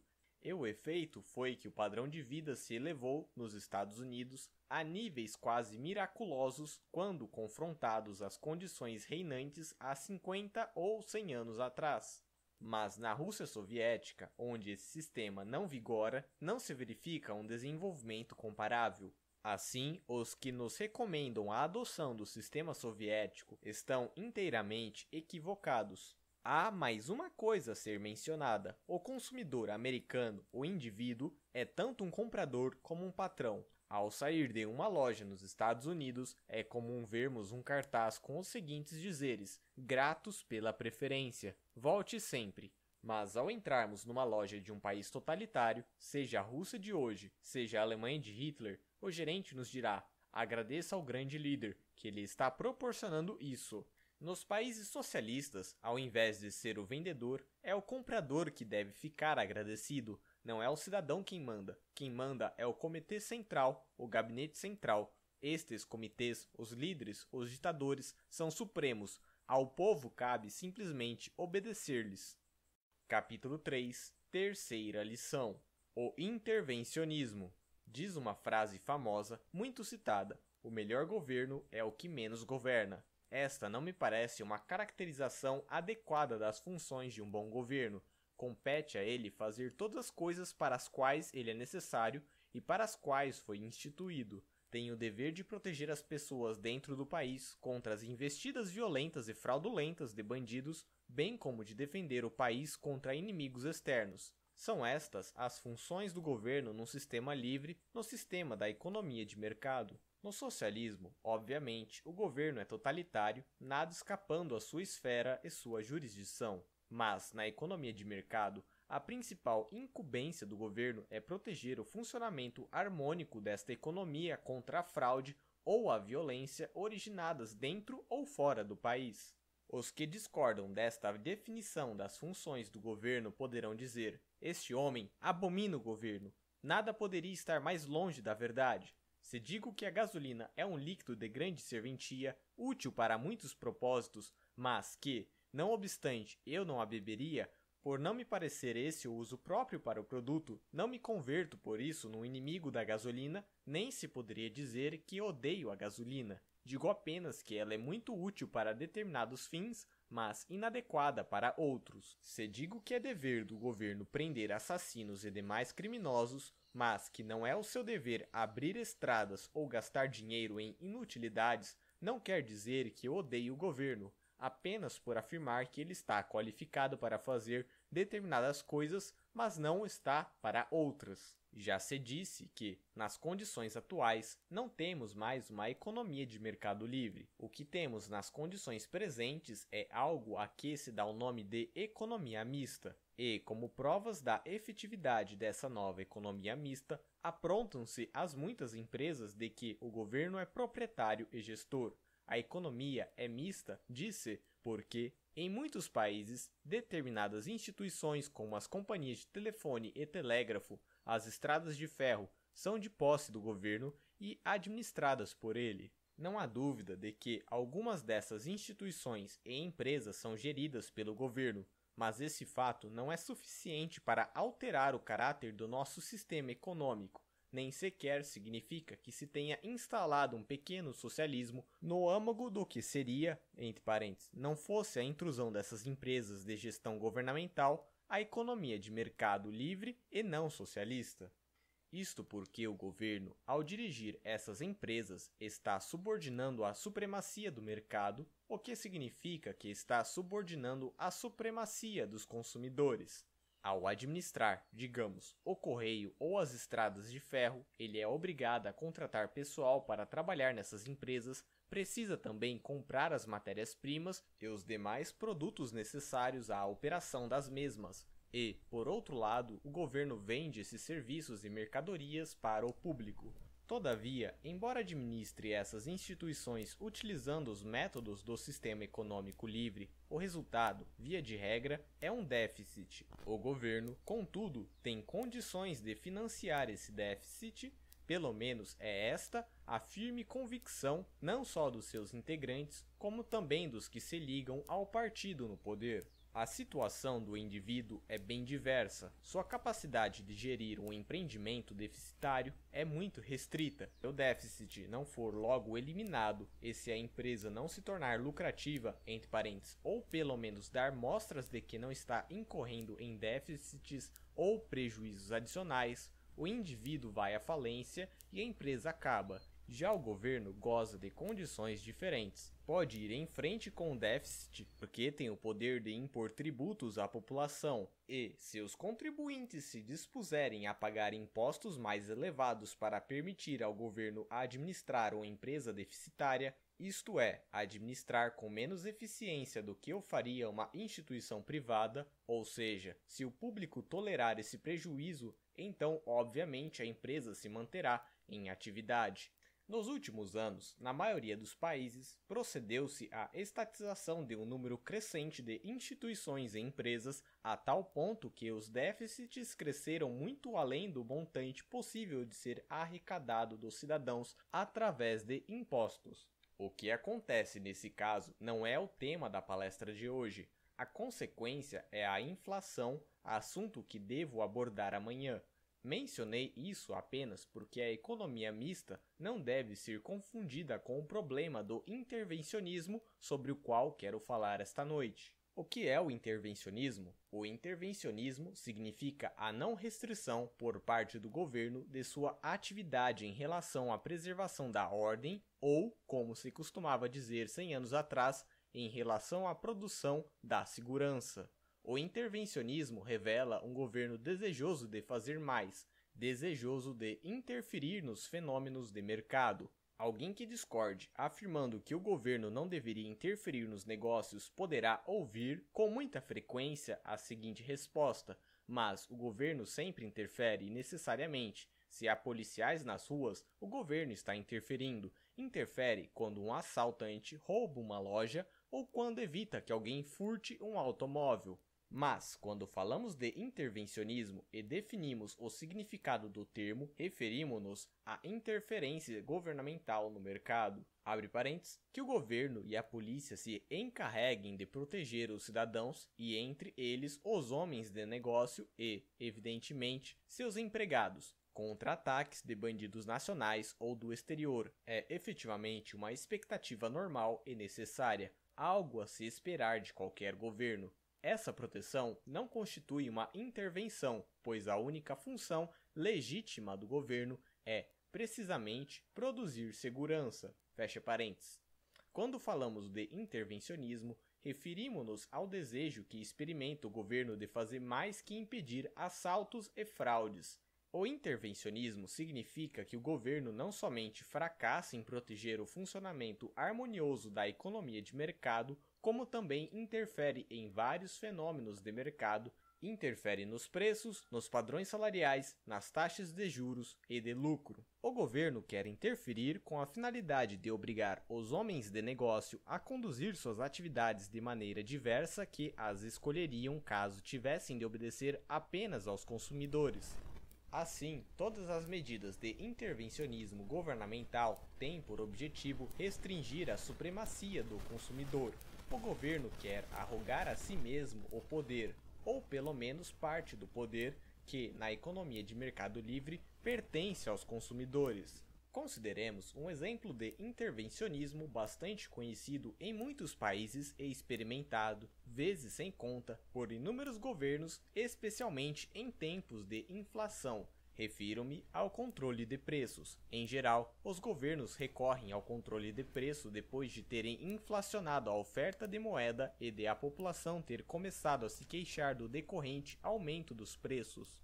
Há muitos e famosos exemplos históricos do fracasso de métodos de controle dos preços, mas mencionarei apenas dois, porque em ambos os governos foram, de fato, extremamente energéticos ao impor ou tentar impor seus controles de preço.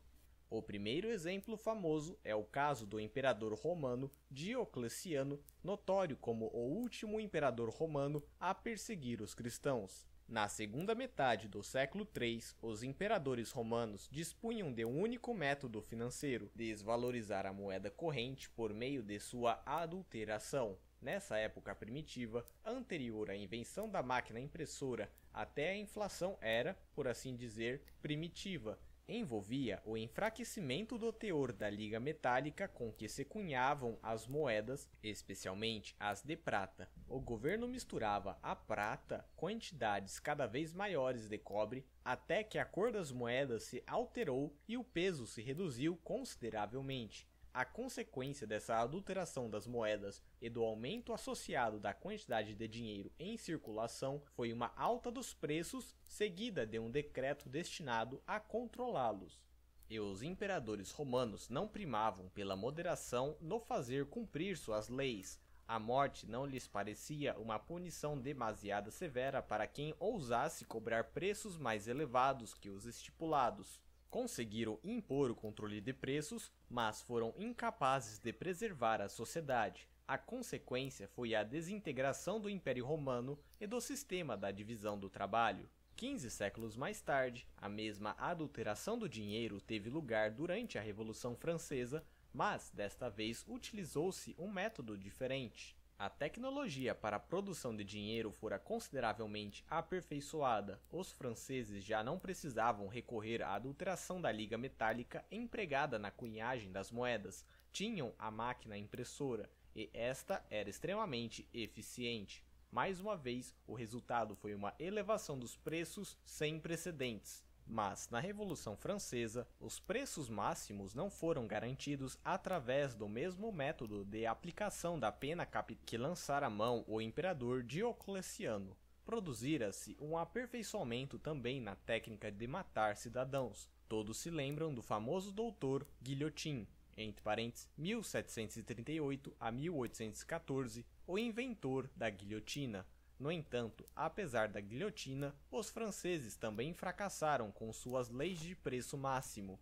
Quando chegou a vez de Robespierre ser conduzido numa carroça rumo à guilhotina, o povo gritava: Lá vai o bandido mor. Se menciono este fato é porque é comum ouvir. O que é preciso para dar eficácia e eficiência ao controle de preços é apenas maior implacabilidade e maior energia.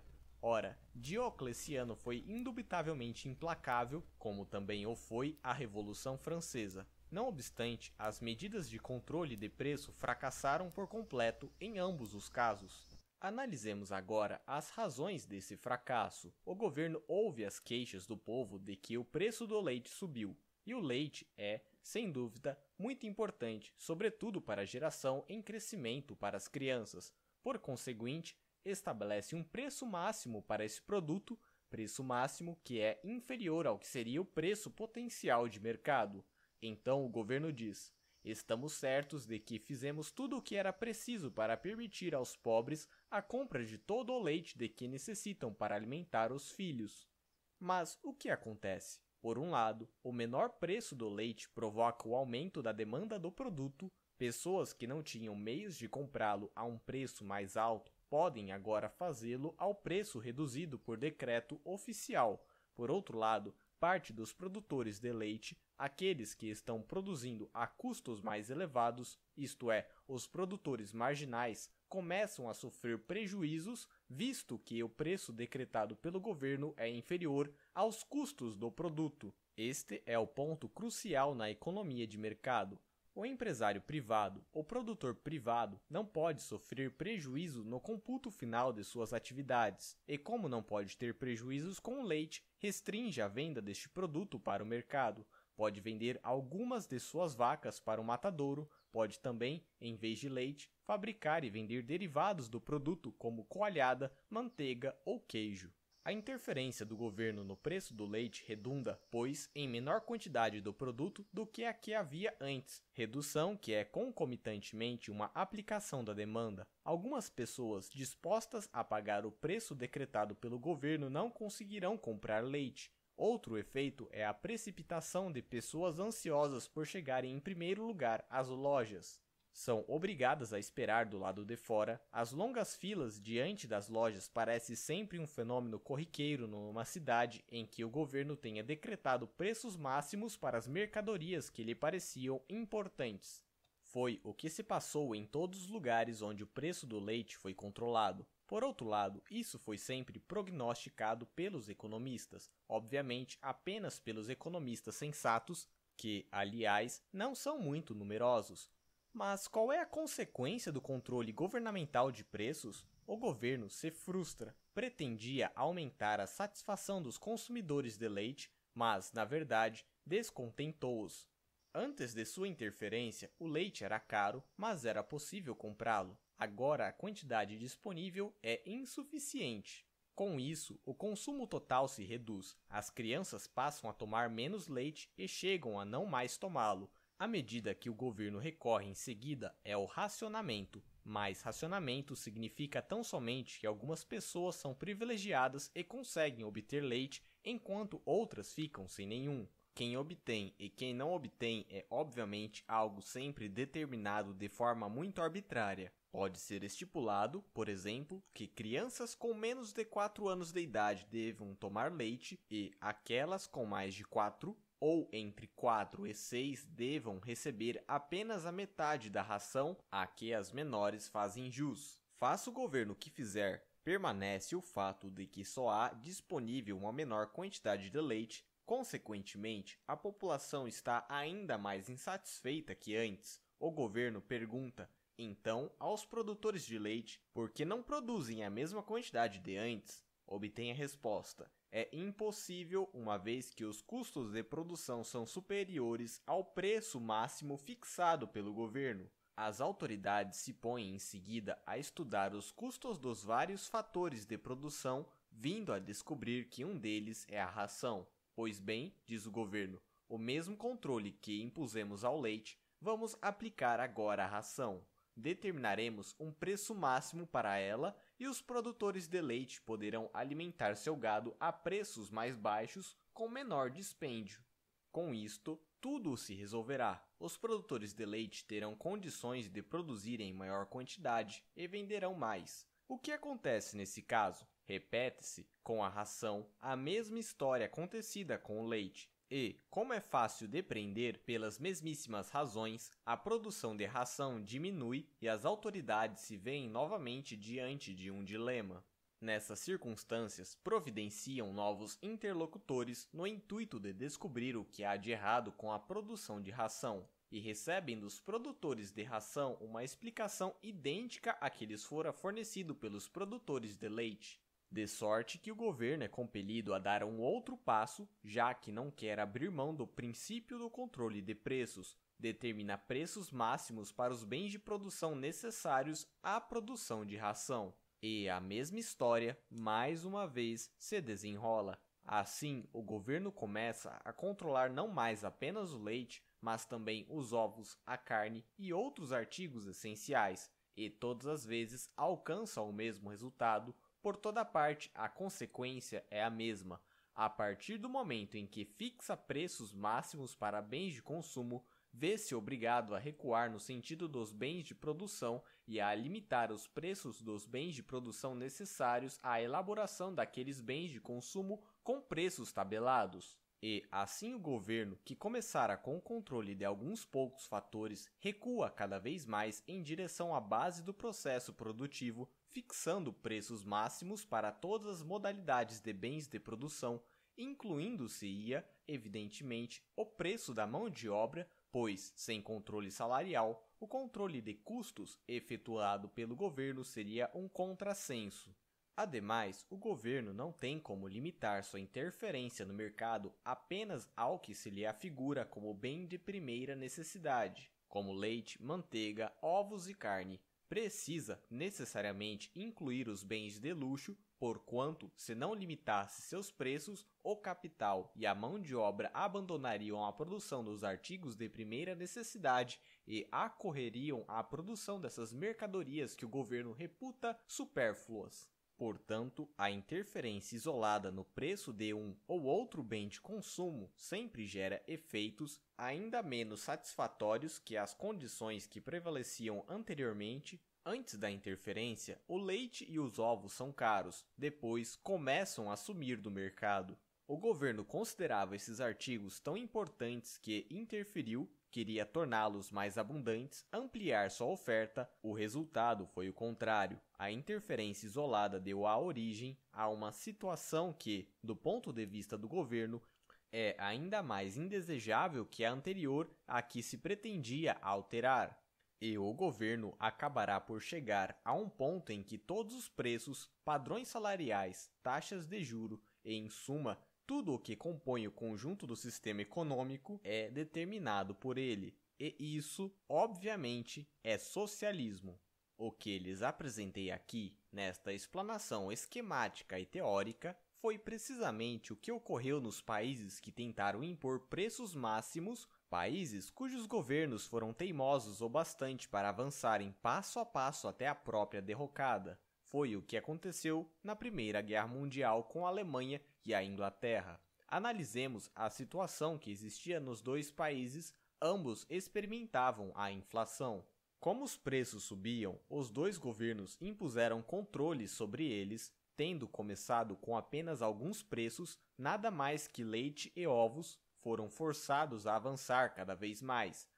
Quanto mais a guerra se prolongava, maior se tornava a inflação, e após três anos de guerra, os alemães, de maneira sistemática como é de seu estilo, elaboraram um grande plano. Chamaram-no Plano Hindenburg. Entre parênteses, naquela época, tudo na Alemanha que parecia bom ao governo era batizado de Hindenburger. O Plano Hindenburg estabelecia o controle governamental sobre todo o sistema econômico do país, preços, salários, lucros, tudo.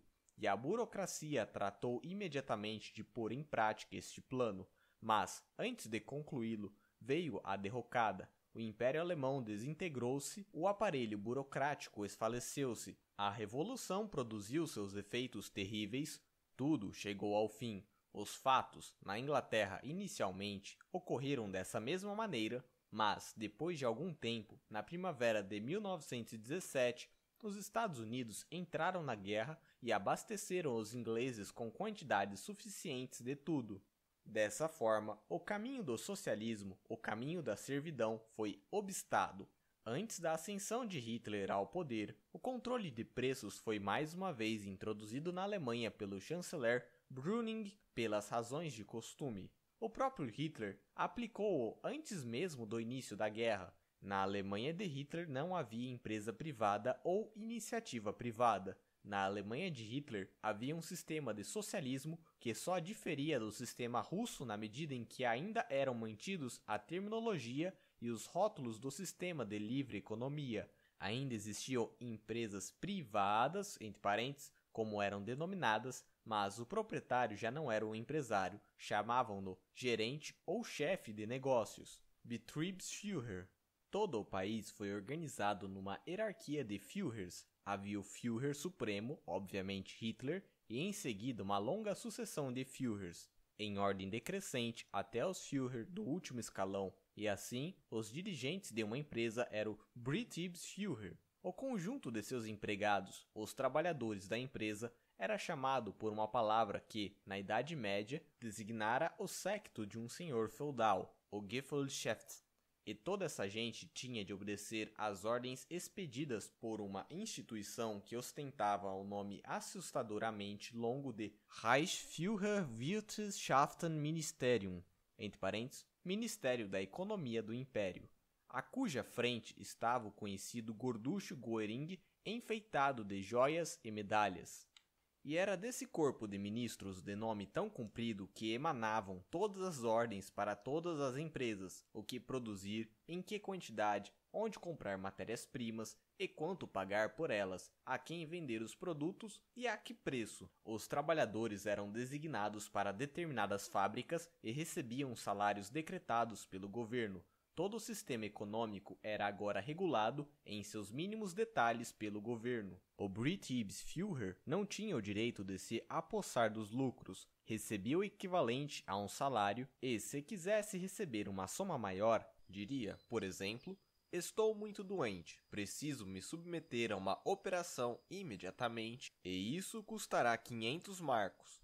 Nesse caso, era obrigada a consultar o Führer do distrito, entre parênteses, o Gauführer ou Gauleiter, que o autorizaria ou não a fazer uma retirada superior ao salário que lhe era destinado. Os preços já não eram preços, os salários já não eram salários, não passavam de expressões quantitativas num sistema de socialismo. Permitam-me agora contar-lhes como esse sistema entrou em colapso. Um dia, após anos de combate, os exércitos estrangeiros chegaram à Alemanha. Procuraram conservar esse sistema econômico de direção governamental, mas para isso teria sido necessário a brutalidade de Hitler. Sem ela, o sistema não funcionou. Enquanto isso acontecia na Alemanha durante a Segunda Guerra Mundial, a Grã-Bretanha fazia exatamente a mesma coisa a partir do controle do preço de algumas mercadorias. O governo britânico começou, passo a passo, a controlar cada vez mais a economia até que, por ocasião do término da guerra, tinham chegado a algo muito próximo do puro socialismo. A Grã-Bretanha não foi conduzida ao socialismo pelo governo do Partido Trabalhista estabelecido em 1945. Ela se tornou socialista durante a guerra ao longo do governo que tinha à frente como primeiro-ministro Sir Winston Churchill. O governo trabalhista simplesmente manteve o sistema de socialismo já introduzido pelo governo de Sir Winston Churchill e isso, a despeito da grande resistência do povo, as estatizações efetuadas na Grã-Bretanha não tiveram grande significado. A estatização do Banco da Inglaterra foi inócua, visto que essa instituição financeira já estava sob completo controle governamental. E o mesmo se deu com a estatização das estradas de ferro e da indústria do aço, o socialismo de guerra, como era chamado, denotando o sistema de intervencionismo implantado passo a passo, já estatizara praticamente todo o sistema. A diferença entre o sistema alemão e o britânico não foi significativa porque seus gestores tinham sido designados pelo governo e, em ambos os casos, eram obrigados a cumprir as ordens do governo em todos os detalhes. Como eu disse antes, o sistema dos nazistas alemães conservou os rótulos e termos da economia capitalista de livre mercado, mas essas expressões adquiriram um significado muito diverso, já não passavam agora de decretos governamentais. Isto também se aplica ao sistema britânico. Quando o Partido Conservador foi reconduzido ao poder, alguns desses controles foram suprimidos. Temos hoje na Grã-Bretanha tentativas, por um lado, de conservar os controles e, por outro, de aboli-los, entre parênteses. Mas não se deve esquecer que as condições existentes na Inglaterra são muito diferentes das que prevalecem na Rússia. Parênteses. O mesmo se passou em outros países que, por dependerem da importação de alimentos e de matérias-primas, foram obrigados a exportar bens manufaturados. Em países profundamente dependentes do comércio de exportações, um sistema de controle governamental simplesmente não funciona. Assim, a subsistência de alguma liberdade econômica é fruto da necessidade de preservar o comércio de exportação, Aliás, se escolhi anteriormente o exemplo do leite, não foi por ter alguma predileção especial pelo produto, mas porque praticamente todos os governos, ou sua grande maioria, regulamentaram nas últimas décadas os preços do leite, dos ovos ou da manteiga. Quero lembrar, em poucas palavras, um outro exemplo, o do controle do aluguel. Uma das consequências do controle dos aluguéis por parte do governo é que pessoas que teriam de mudar de apartamento maiores para outros menores já não o fazem. Considere-se, por exemplo, um casal cujos filhos saíram de casa em outras cidades. Casais como este tendiam a se mudar, passando a habitar apartamentos menores e mais baratos. Com a imposição do controle sobre os aluguéis, essa necessidade desaparece. Em Viena, no começo da década de 20, o controle do aluguel estava firmemente estabelecido. Assim, a quantia que um locador recebia por um apartamento de dimensões médias, submetido a controle de aluguel, não excedia o dobro do preço de uma passagem de bonde. Pode-se imaginar que não se tinha incentivo algum para mudar de apartamento. E, por outro lado, não se construíam novas casas. Condições semelhantes prevaleceram nos Estados Unidos após a Segunda Guerra Mundial e perduram até hoje em muitas cidades americanas. Uma das principais razões por que muitas cidades nos Estados Unidos se encontram em enorme dificuldade financeira reside na adoção do controle sobre os aluguéis, com a decorrente escassez de moradias. Ela se produziu pelas mesmas razões que acarretaram a escassez do leite quando seu preço foi controlado. Isto significa sempre que se interfere no mercado, o governo é progressivamente impelido ao socialismo. E esta é a resposta aos que dizem: não somos socialistas, não queremos que o governo controle tudo. Mas por que não poderia ele interferir um pouquinho no mercado Por que não poderia abolir determinadas coisas que nos desagradam? Essas pessoas falam de uma política de meio termo. O que não se percebe é que a interferência isolada, isto é, a interferência num único pequeno detalhe do sistema econômico, produz uma situação que ao próprio governo parecerá pior que aquelas condições que pretendia abolir. Os que propunham o controle dos aluguéis ficam irritados ao se darem conta da escassez de apartamentos e moradias em geral. Acontece que essa escassez de moradias foi gerada precisamente pela interferência do governo, pela fixação dos aluguéis no padrão inferior ao que se iria pagar no sistema de livre mercado, a ideia de que existe entre o socialismo e o capitalismo um terceiro sistema, como o chamam seus defensores, o qual, sendo equidistante do socialismo e do capitalismo, conservaria as vantagens e evitaria as desvantagens de um e de outro. É puro contrassenso essa ideia. Os que acreditam na existência possível desse sistema mítico podem chegar a ser realmente líricos quando tecem loas ao intervencionismo. Só o que se pode dizer é que estão equivocados. A interferência governamental que exaltam dá lugar a situações que desagradariam a eles mesmos. Uma das questões que abordarei mais tarde é a do protecionismo. O governo procura isolar o mercado interno do mercado mundial introduz tarifas que elevam o preço interno da mercadoria acima do preço em que é cotado no mercado mundial, o que possibilita aos produtores nacionais a formação de cartéis. Logo em seguida, o mesmo governo investe contra os cartéis, declarando: nestas condições, impõe-se uma legislação anti-cartel.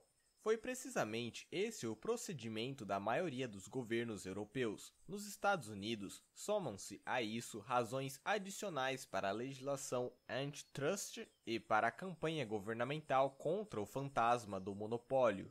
É absurdo ver o governo, que gera por meio do próprio intervencionismo as condições que possibilitam a emergência de cartéis nacionais, voltar-se contra o meio empresarial dizendo há cartéis, portanto é necessário a interferência do governo nos negócios. Seria muito mais simples evitar a formação de cartéis sustando a interferência governamental no mercado. Interferência esta que vem a gerar as possibilidades de formação desses cartéis. A ideia da interferência governamental como solução para problemas econômicos da margem em todos os países há circunstâncias, no mínimo, extremamente insatisfatórias e, com frequência, caóticas. Se não for detida a tempo, o governo acabará por implantar o socialismo. Não obstante, a interferência do governo nos negócios continua a gozar de grande aceitação. Mal acontece no mundo algo que desagrada as pessoas, é comum ouvir-se o comentário: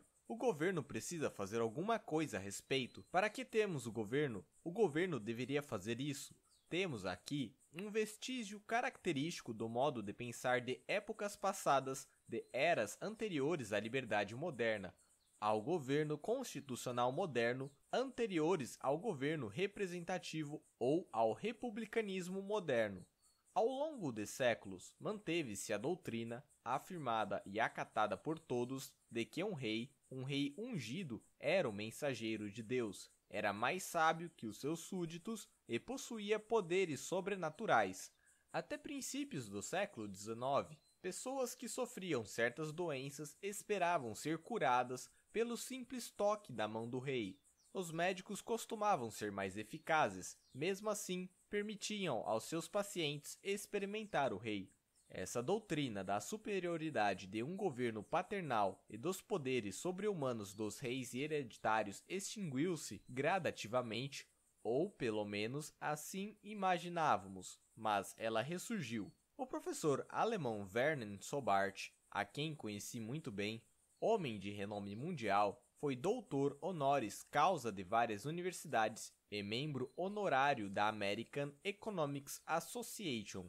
Esse professor escreveu um livro que tem tradução para o inglês. Esse professor escreveu um livro que tem tradução para o inglês, para o francês e provavelmente também para o espanhol. Ou melhor, espero que tenha, para que todos possam conferir o que vou dizer. Nesse livro, publicado não nas trevas da Idade Média, mas no nosso século, esse professor de economia diz simplesmente o seguinte: o Führer, nosso Führer, refere-se, é claro, a Hitler, recebe instruções diretamente de Deus, o Führer do universo. Já me referi antes a essa hierarquia de Führers, e nela situei Hitler como o Führer supremo.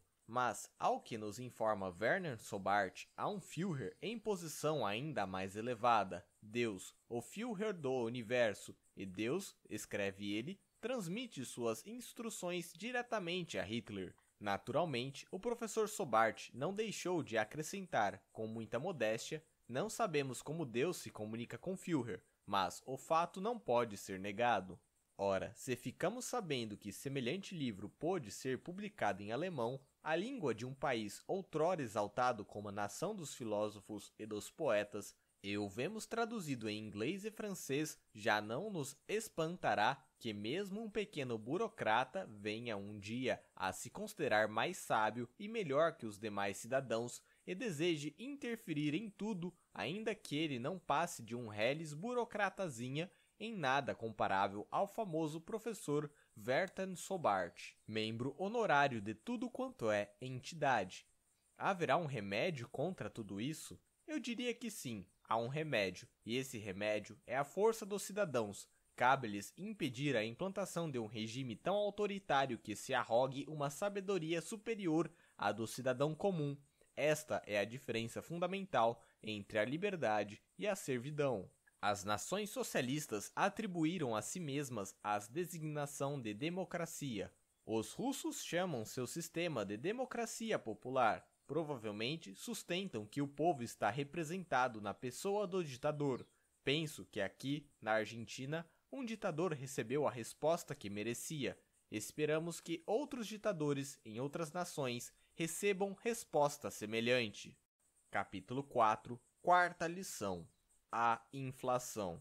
Se a oferta de caviar fosse tão abundante quanto a de batatas, o preço do caviar, isto é, a relação de troca entre caviar e dinheiro ou entre caviar e outras mercadorias, se alteraria consideravelmente. Nesse caso, seria possível adquiri-lo a um preço muito menor que o exigido hoje. Da mesma maneira, se a quantidade de dinheiro aumenta, o poder de compra da unidade monetária diminui e a quantidade de bens que pode ser adquirida com uma unidade desse dinheiro também se reduz. Quando, no século XVI, as reservas de ouro e prata da América foram descobertas e exploradas, enormes quantidades desses metais preciosos foram transportados para a Europa. A consequência desse aumento da quantidade de moeda foi uma tendência geral à elevação dos preços.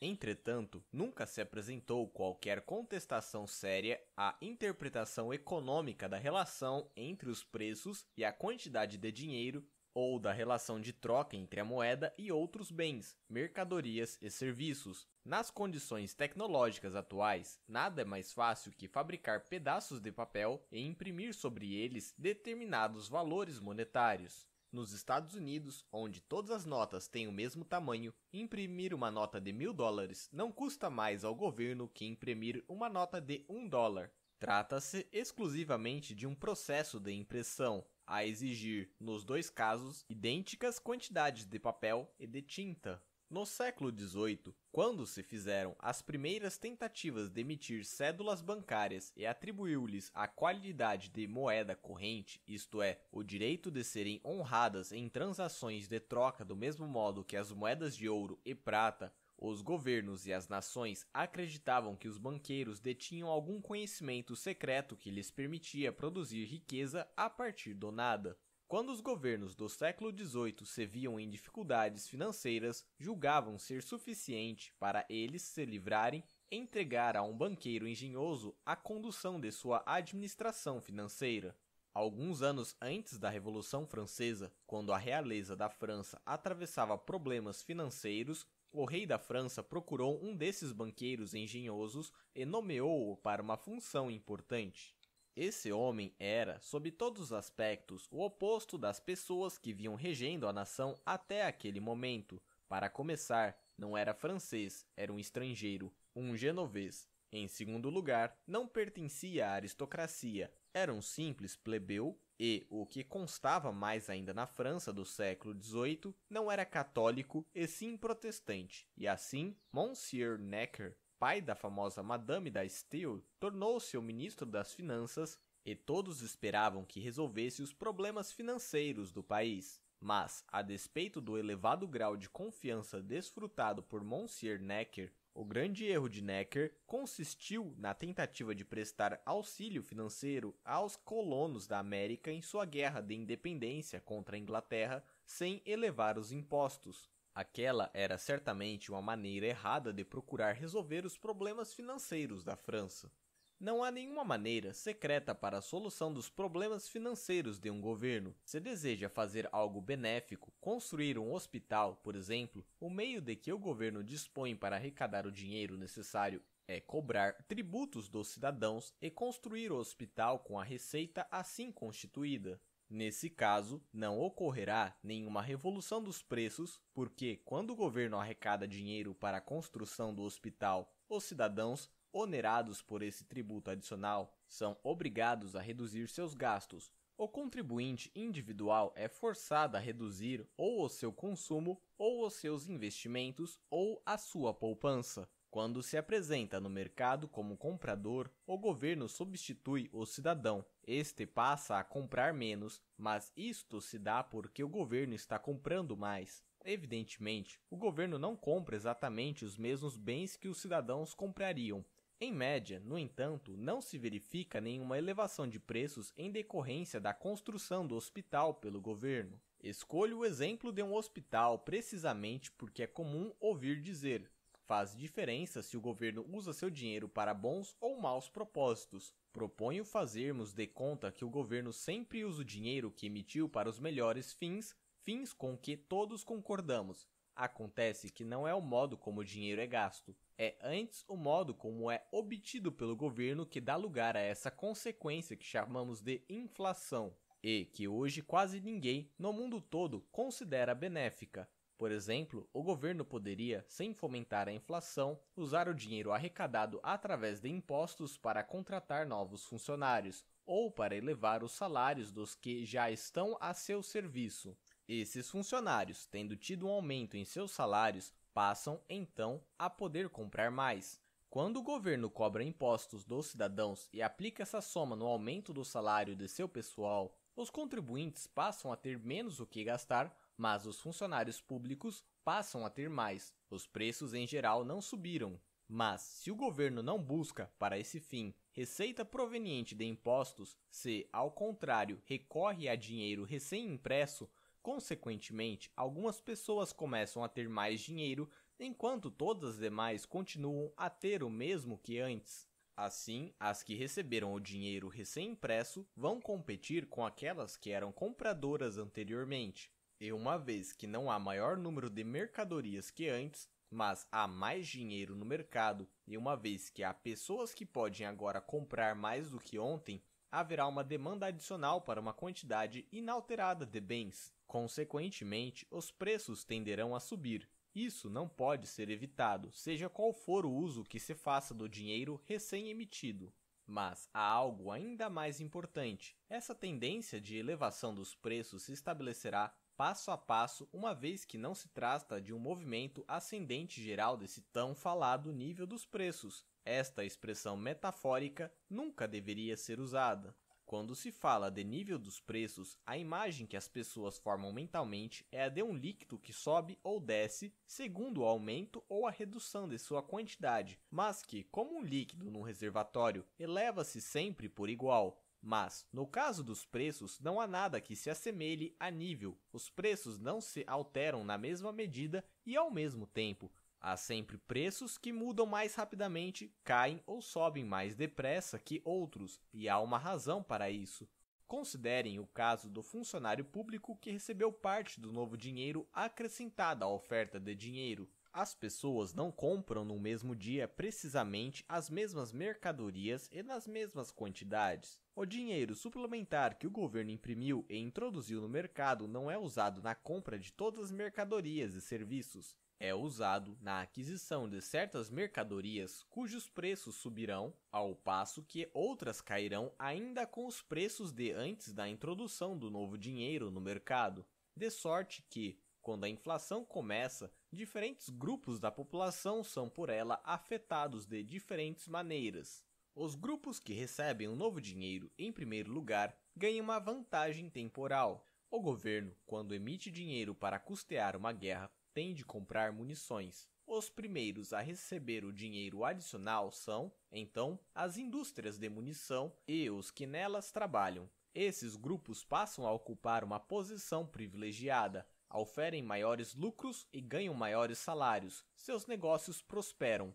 Por quê? Porque foram os primeiros a receber o dinheiro adicional e, tendo agora mais dinheiro à sua disposição, estão comprando mais e compram de outras pessoas que fabricam e vendem as mercadorias que lhes interessam. Estas outras pessoas constituem um segundo grupo, e este segundo grupo considera a inflação muito benéfica para seus negócios. Por que não? Afinal, não é esplêndido vender mais? E o proprietário de um restaurante situado nas vizinhanças de uma fábrica de munições, por exemplo, diz: é realmente maravilhoso. Os trabalhadores do setor de munição estão com mais dinheiro, estão frequentando meu estabelecimento como nunca, estão todos prestigiando meu restaurante. Isto me deixa muito feliz. Ele não vê razão alguma para se sentir de outro modo, e realmente não há. A situação é a seguinte: aqueles para quem o dinheiro chega em primeiro lugar têm sua renda aumentada e podem continuar comprando muitas mercadorias e serviços a preços que correspondem ao estado anterior do mercado à situação vigente às vésperas da inflação.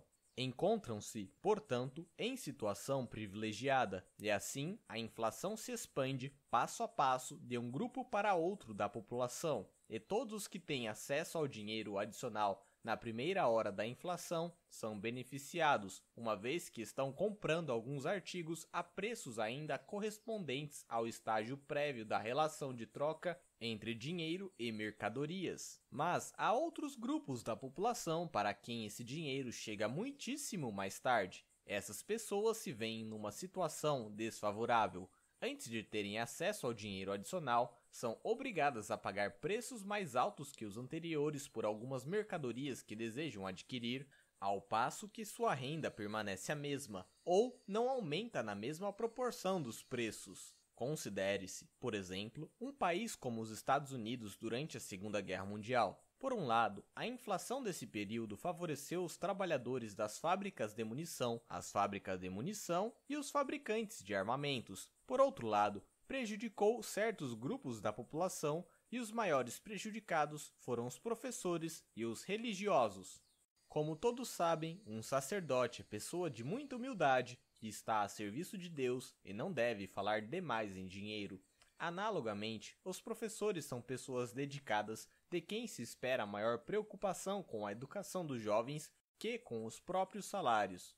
Por conseguinte, os professores e os religiosos estiveram entre os grupos mais penalizados pela inflação, visto que as várias escolas e igrejas foram as últimas instituições a se darem conta da necessidade de elevar os salários. Quando os dignitários eclesiásticos e as associações escolares finalmente chegarem à conclusão de que é preciso aumentar também o salário dessa gente dedicada as perdas que tinham sofrido até então já não poderiam ser reparadas. Por muito tempo, eles tinham sido obrigados a comprar menos que antes, a reduzir seu consumo de alimentos melhores e mais caros, a restringir sua compra de roupas, já que os preços tinham sido reajustados, enquanto sua renda, seus salários, ainda não tinham sido aumentados, entre parênteses, esta situação foi consideravelmente alterada, ao menos no que diz respeito aos professores. Fecha parênteses. A cada momento, portanto, são diferentes os grupos da população que estão sendo diretamente afetados pela inflação.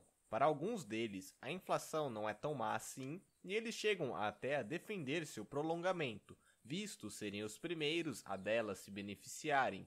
Veremos na próxima palestra como essa disparidade de consequências afeta vitalmente a política que conduz à inflação. Subjacente a todas as modificações produzidas pela inflação está o fato de que, além de haver grupos que são por ela favorecidos, há outros que a exploram diretamente.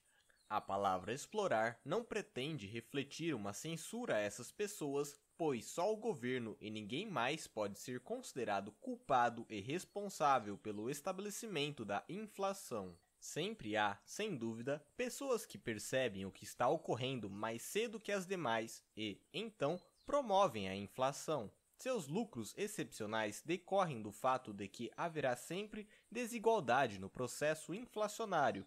O governo pode considerar que, como método de arrecadar fundos, a inflação é melhor que a tributação. Esta é sempre impopular e de difícil de execução. Em muitas nações grandes e ricas, os legisladores muitas vezes discutiram por meses a fio várias modalidades de novos impostos tornados necessários em decorrências de um aumento de gastos decidido pelo parlamento. Após discutir inúmeros métodos de angariar dinheiro por meio da tributação, finalmente chegaram à conclusão de que talvez o melhor fosse obtê-lo através da inflação. É evidente que a palavra inflação não era pronunciada. Um político no poder, ao recorrer à inflação, não declara: vou adotar a inflação como método.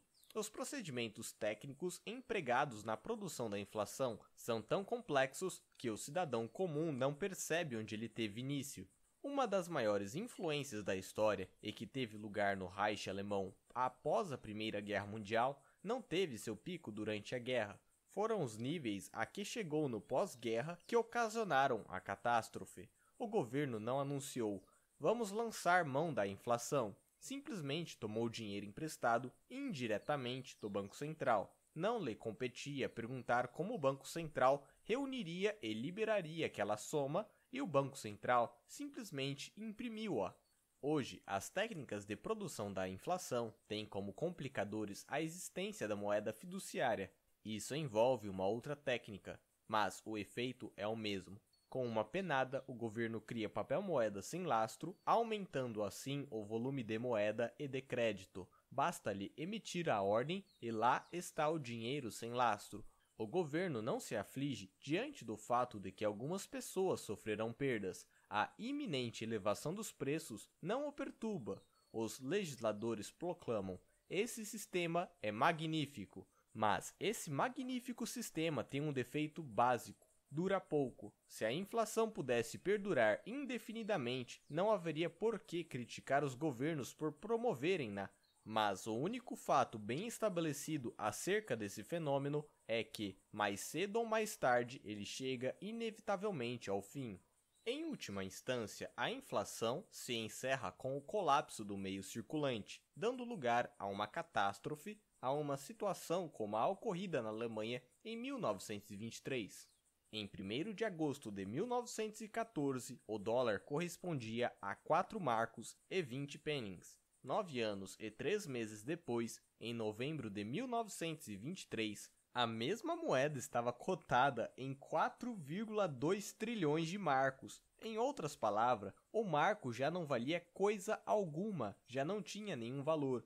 Alguns anos atrás, um famoso autor escreveu: No fim das contas, estaremos todos mortos. Lamento confirmar que é a pura verdade, mas a questão é: quanto durará o momento presente? No século XVIII, houve uma famosa senhora, Madame de Pompadour, a quem se atribuiu o seguinte dito: Depois de nós, o dilúvio. Madame de Pompadour teve a felicidade de morrer pouco tempo depois, mas sua sucessora, Madame du Barry, sobreviveu um pouco mais para, no fim das contas, ser decapitada.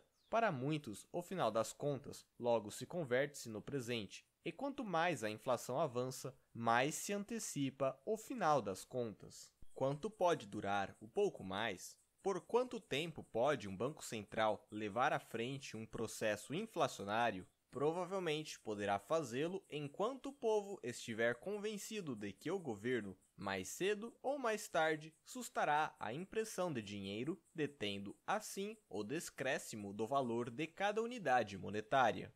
O povo, quando deixa de acreditar que o governo será capaz de deter a inflação, ou mesmo que ele tenha qualquer intenção de detê-la, começa a se dar conta de que os preços amanhã serão mais altos que hoje. As pessoas põem-se, então, a comprar a quaisquer preços, provocando uma alta em níveis tais que o sistema monetário entra em colapso.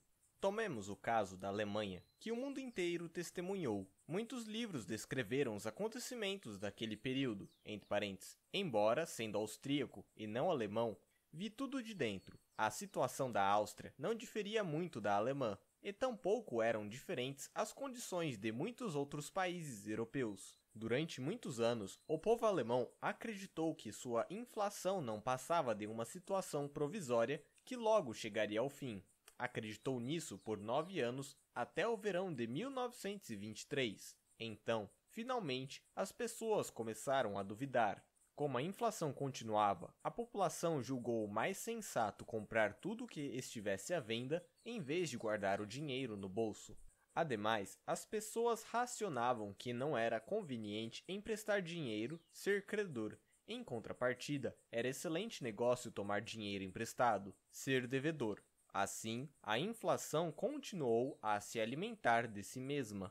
A inflação prosseguiu na Alemanha até, precisamente, o dia 28 de agosto de 1923. O povo acreditara que o dinheiro inflacionário era dinheiro verdadeiro, mas descobriu, então, que as condições tinham mudado. No outono de 1923, as fábricas do país pagavam aos seus trabalhadores, cada manhã, uma diária antecipada e o trabalhador, que se fazia acompanhar pela mulher até a fábrica, passava-lhe imediatamente seu ganho, todos os milhões que acabara de receber. A mulher, então, dirigia-se prontamente a uma loja para comprar, fosse o que fosse. Ela constatava o que, na época, a maioria da população sabia: o marco perdia, da noite para o dia, 50% de seu poder de compra. O dinheiro derretia-se nos bolsos do povo como uma barra de chocolate sobre um forno quente. Essa fase final da inflação alemã não durou muito. Depois de alguns dias, todo o pesadelo se encerrara, o marco perdera todo o valor e foi preciso estabelecer uma nova moeda. Lord Keynes, o mesmo homem que disse que no final das contas estaremos todos mortos, foi um representante do extenso hall de autores inflacionistas do século XX. Todos combateram o padrão ouro. Ao atacá-lo, Keynes chamou-o de relíquia bárbara. Mesmo hoje, a grande maioria das pessoas considera ridículo falar de um retorno ao padrão ouro. Nos Estados Unidos, por exemplo, poderemos ser considerados como visionários se dissermos, mais cedo ou mais tarde, os Estados Unidos terão de retornar ao padrão ouro. No entanto, o padrão ouro tem uma extraordinária virtude. Na sua vigência, a quantidade de dinheiro disponível é independente das políticas governamentais e dos partidos políticos. Essa é a sua vantagem, constitui uma forma de proteção contra governos esbanjadores. Sob o padrão ouro, se um governo resolve fazer gastos em um novo empreendimento, o ministro das Finanças pode perguntar: e onde vou conseguir o dinheiro? Diga-me, primeiro, onde encontrarei dinheiro para esse gasto adicional? Já num sistema inflacionário, nada é mais simples para os políticos que ordenar ao órgão governamental encarregado da impressão do papel moeda a emissão de quanto dinheiro lhes seja necessário para seus projetos. O padrão ouro é muito mais propício a um governo financeiramente seguro. Seus titulares podem dizer ao povo e aos políticos: não podemos fazer tal coisa salvo se aumentarmos os impostos. Sob condições inflacionárias, o povo se habitua a considerar o governo uma instituição que tem recursos ilimitados à sua disposição. O Estado, o governo podem tudo. Se, por exemplo, a nação deseja um novo sistema de rodovias, espera-se do governo sua implantação. Mas onde poderá o governo obter o dinheiro Pode-se dizer que hoje, nos Estados Unidos e mesmo no passado, no governo Michael Kinley, o Partido Republicano é relativamente favorável ao dinheiro lastreado e ao padrão ouro, enquanto o Partido Democrático é favorável à inflação. Obviamente, há uma inflação não de papel, e sim de prata. Contudo, foi um presidente democrata dos Estados Unidos, o presidente Cleveland, que, em fins da década de 1880, vetou uma decisão do Congresso de conceder uma pequena soma de auxílio, cerca de 10 mil dólares, a uma comunidade que sofreu uma catástrofe. Esse presidente justificou seu veto escrevendo as seguintes palavras: É dever do cidadão manter o governo, mas não é dever do governo manter os cidadãos. Estas são palavras que todo estadista deveria escrever numa parede de seu gabinete para mostrar aos que viessem pedir dinheiro. Sinto-me bastante embaraçado diante da necessidade de simplificar esses problemas.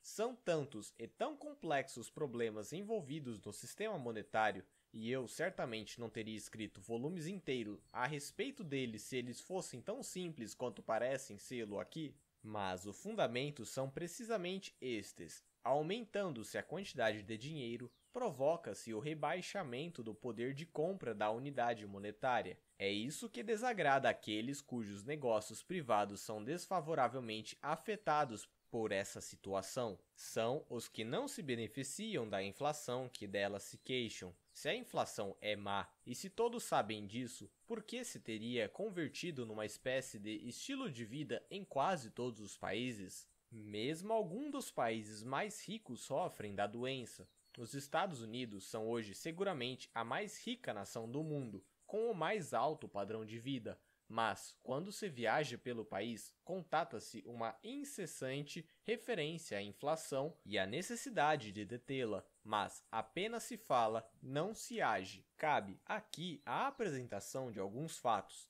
Após a Primeira Guerra Mundial, a Grã-Bretanha restabeleceu a equivalência entre o ouro e a libra numa correspondência que vigorava antes da guerra. Isto é, elevou o valor da libra, com isso elevou-se o poder de compra dos salários de todos os trabalhadores. No mercado desobstruído, tal alteração teria acarretado uma queda do salário nominal em dinheiro.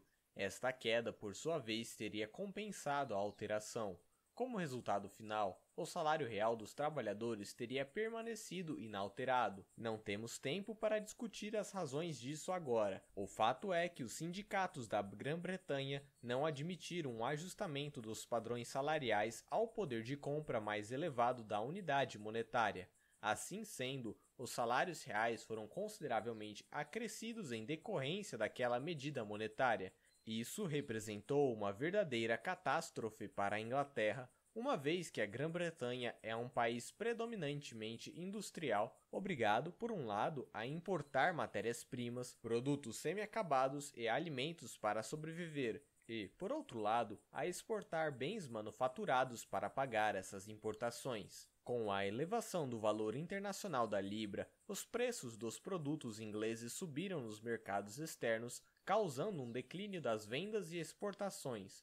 Na verdade, para todos os efeitos, o que a Grã-Bretanha fez foi fixar os próprios preços à revelia do mercado mundial. Foi impossível derrotar os sindicatos, é sabido o poder que hoje tem um sindicato. Assiste-lhe direito praticamente o privilégio do recurso à violência, e a determinação de um sindicato tem, portanto, ousemos dizê-lo, força equivalente à de um decreto governamental. O decreto governamental é uma ordem para cuja aplicação o aparelho governamental, a polícia, está pronta. É preciso obedecer-lhe ou se terá problemas com a polícia. Lamentavelmente, temos hoje, em quase todos os países do mundo, um segundo poder, depois do governo com condições para exercer a força, são os sindicatos trabalhistas. Essas entidades determinam os salários, bem como as greves que os devem impor, da mesma maneira que o governo poderia decretar um salário mínimo. Não discutirei o sindicato agora, tratarei dele mais tarde. Quero apenas deixar claro que a política sindical consiste em elevar os padrões salariais acima do nível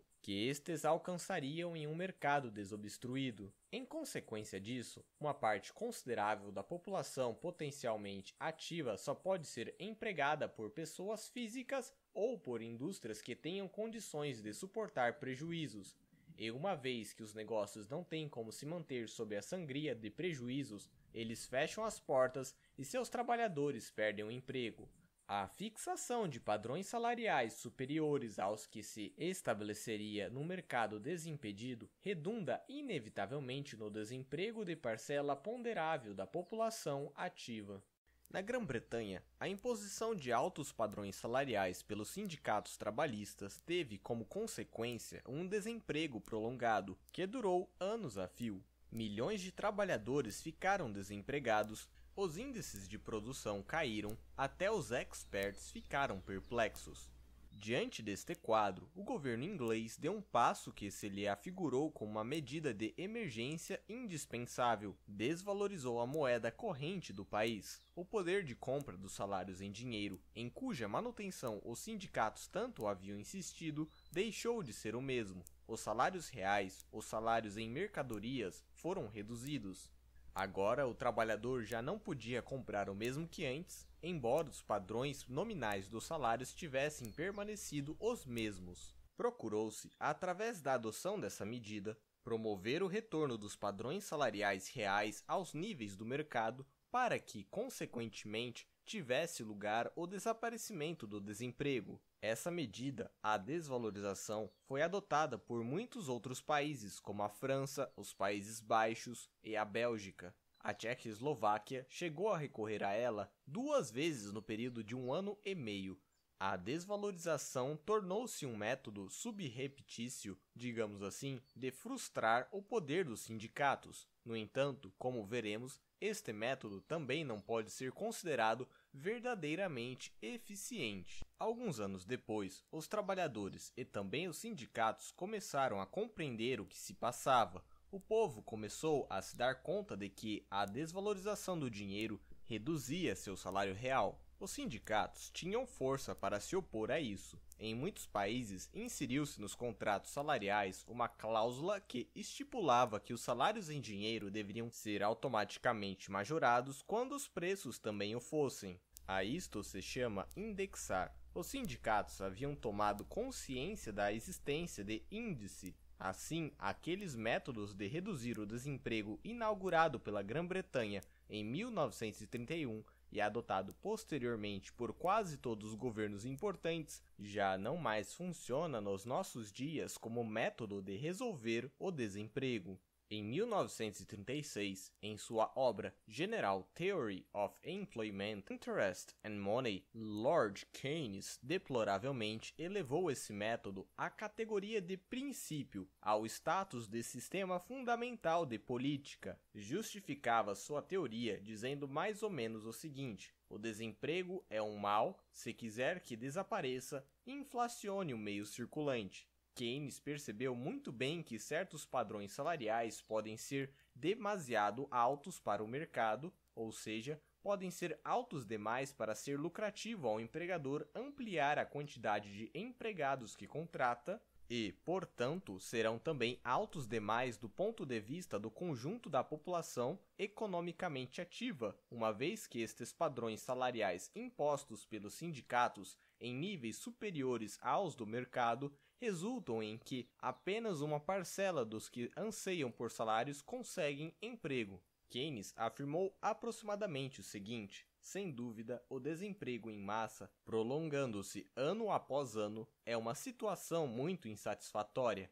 Mas, ao invés de sugerir que os níveis salariais podiam e deviam ser ajustados às condições de mercado, afirmou: se os trabalhadores não forem suficientemente espertos para perceber a desvalorização da moeda, eles não oferecerão resistência a uma queda dos níveis salariais reais, visto que os níveis nominais permanecerão os mesmos. Em outras palavras, Lord Keynes estava dizendo que, se receberam a mesma quantidade de libras esterlinas que ganhavam antes da desvalorização da moeda, as pessoas não se darão conta de que passaram, de fato, a ganhar menos. Num linguajar antiquado, Keynes propôs que se dilubriassem os trabalhadores, em vez de declarar abertamente que os padrões salariais deveriam ser ajustados às condições do mercado, afirmou, na verdade, o pleno desemprego só pode ser alcançado se houver inflação. Ludibriem os trabalhadores.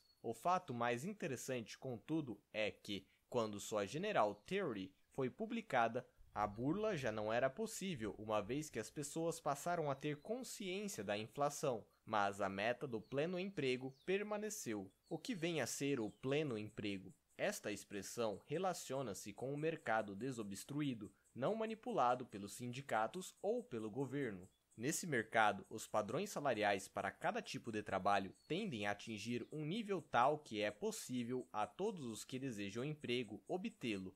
Por outro lado, todo empregador terá, então, condições de contratar tantos trabalhadores quanto lhe forem necessários. Se ocorrer um aumento da demanda de mão de obra, o padrão salarial tenderá a ser maior. Se houver necessidade de menor número de trabalhadores, esse padrão tenderá a cair. O único método que permite a instauração de uma situação de pleno emprego é a preservação de um mercado de trabalho livre de empecilhos. Isto se aplica a todo o gênero de trabalho e a todo gênero de mercadoria que faz um negociante se deseja vender determinada mercadoria por 5 dólares de a unidade, a expressão técnica que é aplicada no mundo dos negócios dos Estados Unidos para o fato de não se conseguir vender uma mercadoria pelo preço estipulado é o estoque mantém-se inalterado, mas é preciso que se altere. O negociante não pode conservar aqueles artigos porque tem necessidade de adquirir novas mercadorias. As modas mudam.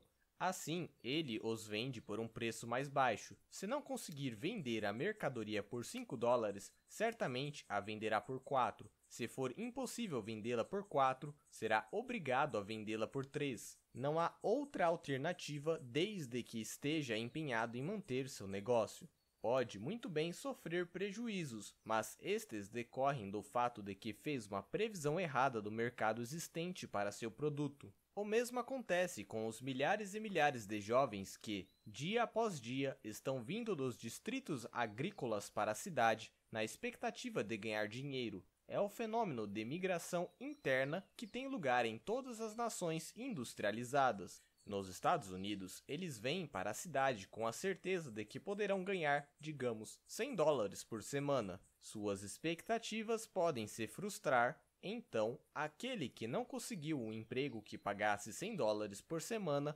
ver-se-á obrigado a tentar conseguir algum que pague 90, 80 dólares, talvez até menos. Por outro lado, se essa pessoa declarasse, como fazem os sindicatos, 100 dólares por semana ou nada, talvez só lhe restasse permanecer desempregada. Diga-se de passagem, muita gente não se incomoda com a situação de desemprego, uma vez que o governo paga auxílios-desemprego com fundos arrecadados através de taxas especiais impostas aos empregadores, que, por vezes, são quase tão altos quanto os salários que receberiam caso estivessem trabalhando. Nos Estados Unidos, só se aceita a inflação porque determinado grupo de pessoas acredita que é só através dela que o pleno emprego pode ser alcançado.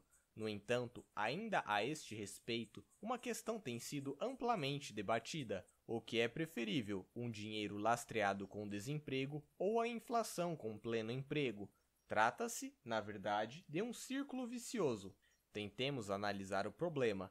Logo de início, deve-se colocar a seguinte questão: como podemos melhorar a situação dos trabalhadores e de todos os demais grupos da população? A resposta é mantendo o mercado de trabalho livre de empecilhos e assim alcançando o pleno emprego.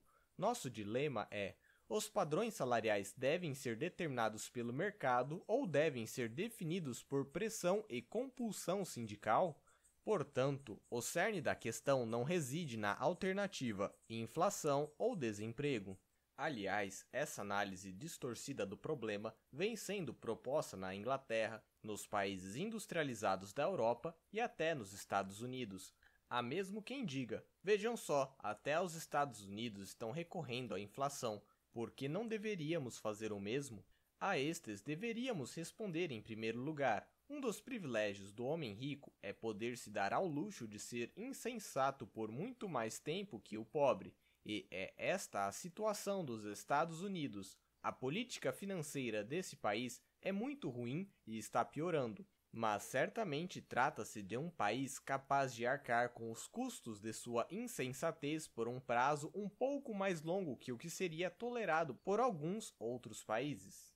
O mais importante a lembrar é que a inflação não é um ato de Deus, que a inflação não é uma catástrofe da natureza ou uma doença que se alastra como a peste. A inflação é uma política, uma política premeditada, adotada por pessoas que a ela recorrem por considerá-la um mal menor que o desemprego.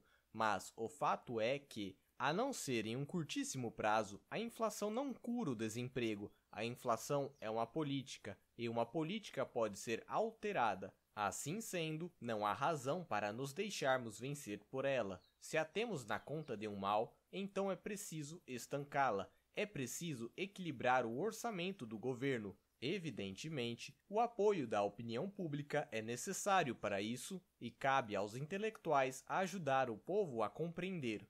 Uma vez assegurado o apoio da opinião pública, os representantes eleitos do povo certamente terão condições de abandonar a política da inflação.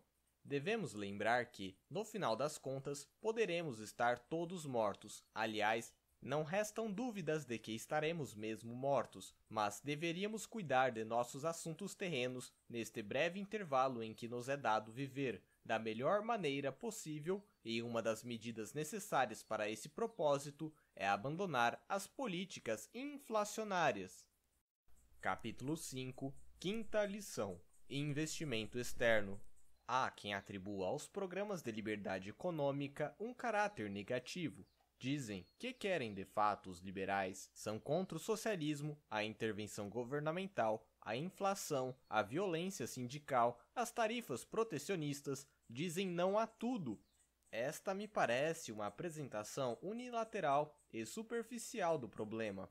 É, sem dúvida, possível formular um programa liberal de forma positiva, quando alguém afirma sou contra a censura, não se torna negativo por isso. Na verdade, esta pessoa é a favor de os escritores terem o direito de determinar o que desejam publicar sem a interferência do governo. Isso não é negativo, é precisamente liberdade. Entre parênteses, é óbvio que, ao empregar o termo liberal com relação às condições do sistema econômico, tenho em mente o velho sentido clássico da palavra. Fecha parênteses.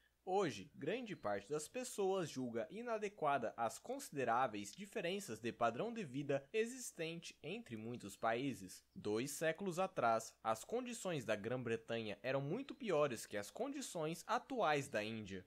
Mas em 1750, os britânicos não se atribuíam os rótulos de subdesenvolvidos ou de atrasados, pois não tinham como comparar a situação de seu país com a de outros que se encontrassem em condições econômicas mais satisfatórias. Hoje, todos os povos que não atingiram o padrão de vida médio dos Estados Unidos acreditam haver algo de errado na sua situação econômica. Muitos deles se intitulam países em desenvolvimento e, nessa qualidade, reivindicam a ajuda dos chamados países desenvolvidos ou superdesenvolvidos. Permitam-me explicar a realidade dessa situação.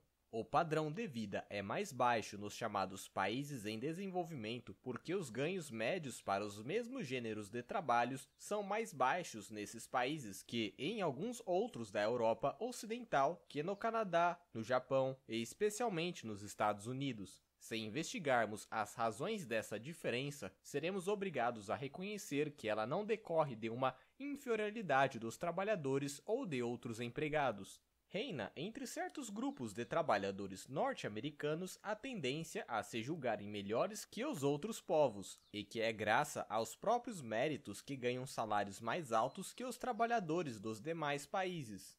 Bastaria um trabalhador norte-americano visitar um outro país, digamos a Itália, de onde tantos deles são originários, para constatar que não são suas qualidades pessoais, mas as condições do país que lhe possibilitam receber salários menos ou mais elevados. Se um siciliano migrar para os Estados Unidos, em pouco tempo poderá alcançar os padrões salariais correntes neste país. E se retornar à Sicília, o mesmo homem verificará que sua permanência nos Estados Unidos não lhe conferiu qualidades que lhe permitissem auferir na Sicília salários superiores aos seus conterrâneos. Essa situação econômica tampouco pode ser explicada a partir de pressuposto de que os empresários americanos sejam superiores aos empresários dos demais países. É fato que, exceção feita ao Canadá, à Europa Ocidental e a certas regiões da Ásia, o equipamento das fábricas e os processos tecnológicos são, de modo geral, inferiores aos utilizados nos Estados Unidos. Mas isso não é fruto da ignorância dos empresários desses países subdesenvolvidos. Eles têm perfeita consciência de que as fábricas dos Estados Unidos e do Canadá são muito mais bem equipadas. Muitos recebem informações apropriadas sobre tudo isso, uma vez que são obrigados a se manterem em dia com a tecnologia. Às vezes, ao faltarem as informações, esses empresários buscam outros meios disponíveis para suprir suas deficiências, recorrem então a manuais e revistas técnicas que divulgam esse conhecimento. A diferença, repetimos, não reside na inferioridade pessoal nem na ignorância. A diferença está na disponibilidade de capital, na quantidade acessível de bens de capital, em outras palavras, o montante de capital investido per capita é maior nas chamadas nações avançadas que nas nações em desenvolvimento. Um empresário não pode pagar a um trabalhador mais que a soma adicional pelo trabalho desse empregado ao valor do produto. Não lhe pode pagar mais que aquilo que os clientes se dispõem a pagar pelo trabalho adicional desse trabalhador individual, se lhe pagar mais, a paga de seus clientes não lhe permitirá recuperar seus gastos, sofrerá prejuízos e, além disso, como já ressaltei várias vezes e é do conhecimento geral, um negociante submetido a prejuízos é obrigado a mudar seus métodos de negociar. Caso contrário, vai à falência. Os economistas dizem que os salários são determinados pela produtividade marginal da mão de obra, esta afirmativa não é mais que outra formulação do que acabamos de expor. Não se pode negar o fato de que a escala salarial é determinada pelo montante em que o trabalho de um indivíduo aumenta o valor do produto. Dispondo de instrumentos de alta qualidade e eficiência, uma pessoa poderá realizar em uma hora de trabalho muito mais que outra que, também durante uma hora, trabalhe com instrumentos menos aperfeiçoados e menos eficientes é óbvio que 100 homens que trabalhem numa fábrica de calçado nos Estados Unidos produzam muito mais no mesmo tempo que 100 sapateiros na Índia, obrigados a utilizar ferramentas antiquadas num processo menos sofisticado. Os empregadores de todas essas nações em desenvolvimento estão perfeitamente conscientes de que melhores instrumentos tornariam suas empresas mais lucrativas, certamente gostariam de poder não só aumentar o número de suas fábricas, como também adquirir instrumentos mais modernos e sofisticados. O único empecilho é a escassez de capital. A diferença entre as nações mais desenvolvidas e as menos desenvolvidas se estabelece em função do tempo. Os ingleses começaram a poupar antes de todas as outras nações. Consequentemente, também começaram antes a acumular capital e a investi-lo em negócios. Este foi o fator primordial para que se alcançasse, na Grã-Bretanha, um padrão de vida bastante elevado numa época em que em todos os outros países europeus, prevalecia ainda um padrão consideravelmente baixo. Gradualmente, todas as demais nações começaram a analisar o que ocorria na Grã-Bretanha, e não lhes foi difícil descobrir a razão da riqueza desse país. Assim, puseram-se a imitar os métodos dos negociantes ingleses. De qualquer modo, o fato de outras nações só terem começado mais tarde seus investimentos e de os britânicos não terem parado de investir capital fez permanecer uma grande diferença entre as condições econômicas da Inglaterra e a desses outros países. Mas ocorreu algo que veio anular a superioridade da Grã-Bretanha. Aconteceu, então, o fato mais importante da história do século XIX, e não me refiro apenas à história de um só país. Trata-se da expansão, no século XIX, do investimento externo. Em 1817, o grande economista inglês Ricardo ainda considerava ponto pacífico que só se poderia investir capital nos limites de um país. Não considerava a hipótese de os capitalistas virem a investir no estrangeiro, mas algumas décadas mais tarde, o investimento de capital no estrangeiro começou a desempenhar um papel de importância primordial no mundo dos negócios. Sem esse investimento de capital, as nações menos desenvolvidas que a Grã-Bretanha teriam sido obrigadas a iniciar seu desenvolvimento utilizando-se dos mesmos métodos e tecnologia usados pelos britânicos em princípio e meados do século XVIII. Seria preciso procurar imitá-los lentamente passo a passo, e sempre se estaria muito aquém do nível tecnológico da economia britânica de tudo o que os britânicos já tinham realizado. Teriam sido necessárias muitas e muitas décadas para que esses países atingissem o padrão de desenvolvimento alcançado mais de um século antes pela Grã-Bretanha. Assim, o investimento externo constituiu-se num fator preponderante de auxílio para que esses países iniciassem seu desenvolvimento. O investimento externo significava que capitalistas investiam capital britânico em outras partes do mundo, Primeiro, investiram-no naqueles países europeus que, do ponto de vista da Grã-Bretanha, se apresentavam como os mais carentes de capital e os mais atrasados em seu desenvolvimento.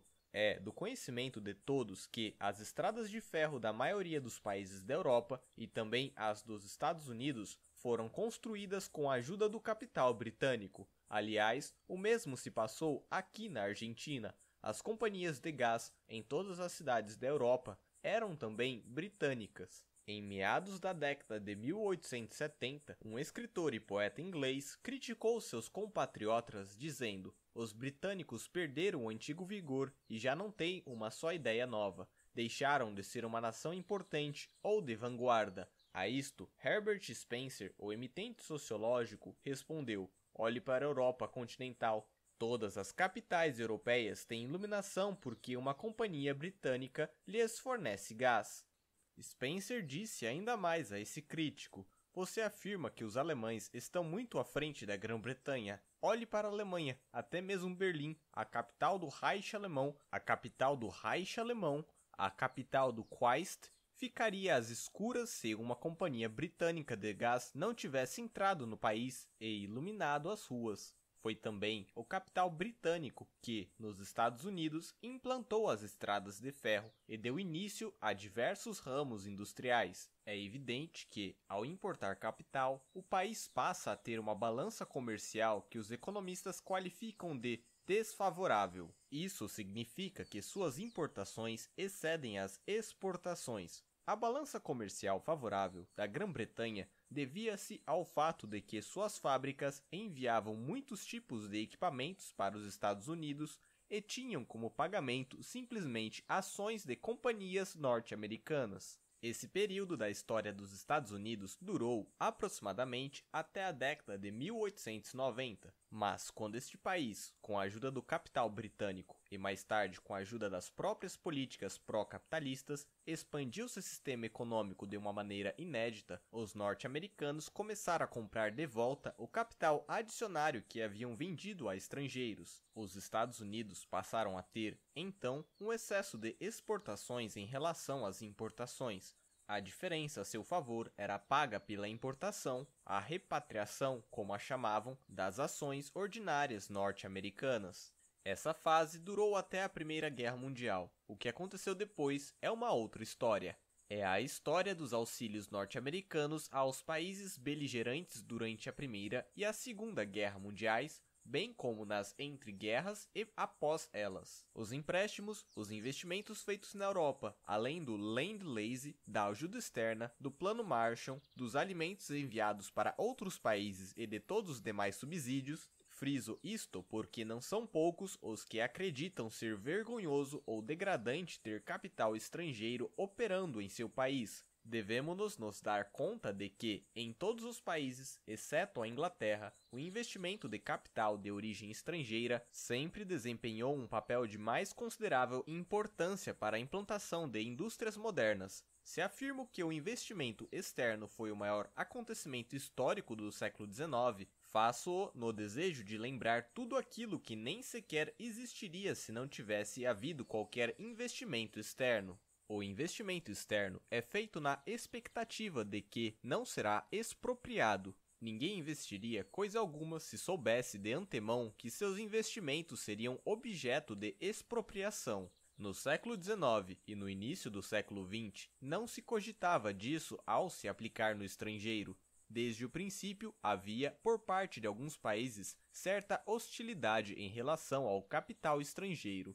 No entanto, apesar da hostilidade, estes países, em sua maior parte, compreendiam muito bem que os investimentos externos lhes propiciavam imensas vantagens. Em alguns casos, os investimentos externos não eram destinados diretamente a capitalistas de outros países, realizavam-se indiretamente através de empréstimos concedidos ao governo do país estrangeiro. Neste caso, era o governo que aplicava o dinheiro em investimentos. Foi este, por exemplo, o caso da Rússia. Por razões puramente políticas, os franceses investiram nesse país nas duas décadas que precederam a Primeira Guerra Mundial cerca de 20 bilhões de francos de ouro, sobretudo na forma de empréstimos ao governo. Todos os grandes empreendimentos desse governo, como por exemplo a ferrovia que liga a Rússia indo dos montes do Ural através do gelo e da neve da Sibéria até o Pacífico, foram realizados basicamente com capital estrangeiro emprestado ao governo russo.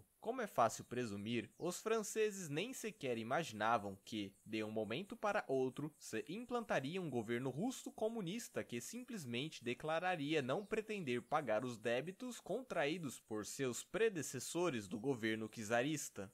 A partir da Primeira Guerra Mundial, teve início um período de guerra declarada aos investimentos estrangeiros, uma vez que não há qualquer medida capaz de impedir um governo de expropriar capital investido. Praticamente inexiste proteção legal para os investimentos externos no mundo de hoje. Os capitalistas dos países exportadores de capital não previram isso. Se o tivessem feito, teriam sustado todos os investimentos externos há 40 ou 50 anos atrás. Na verdade, os capitalistas não acreditavam que algum país pudesse ser antiético bastante para descumprir uma dívida, para expropriar e confiscar capital estrangeiro.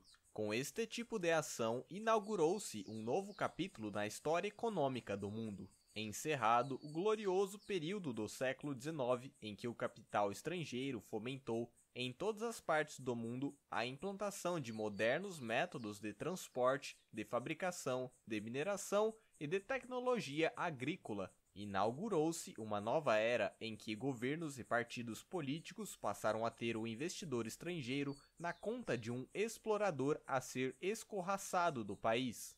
Os russos não foram os únicos a incorrer nesta atitude anticapitalista. Basta lembrar, por exemplo, a expropriação dos campos de petróleo norte-americanos no México, bem como tudo o que se passou aqui neste país, entre parênteses, Argentina. A situação do mundo de hoje, gerada pelo sistema de expropriação do capital estrangeiro, consiste ou na expropriação direta ou naquela realizada indiretamente por meio do controle do câmbio exterior ou da discriminação de taxas.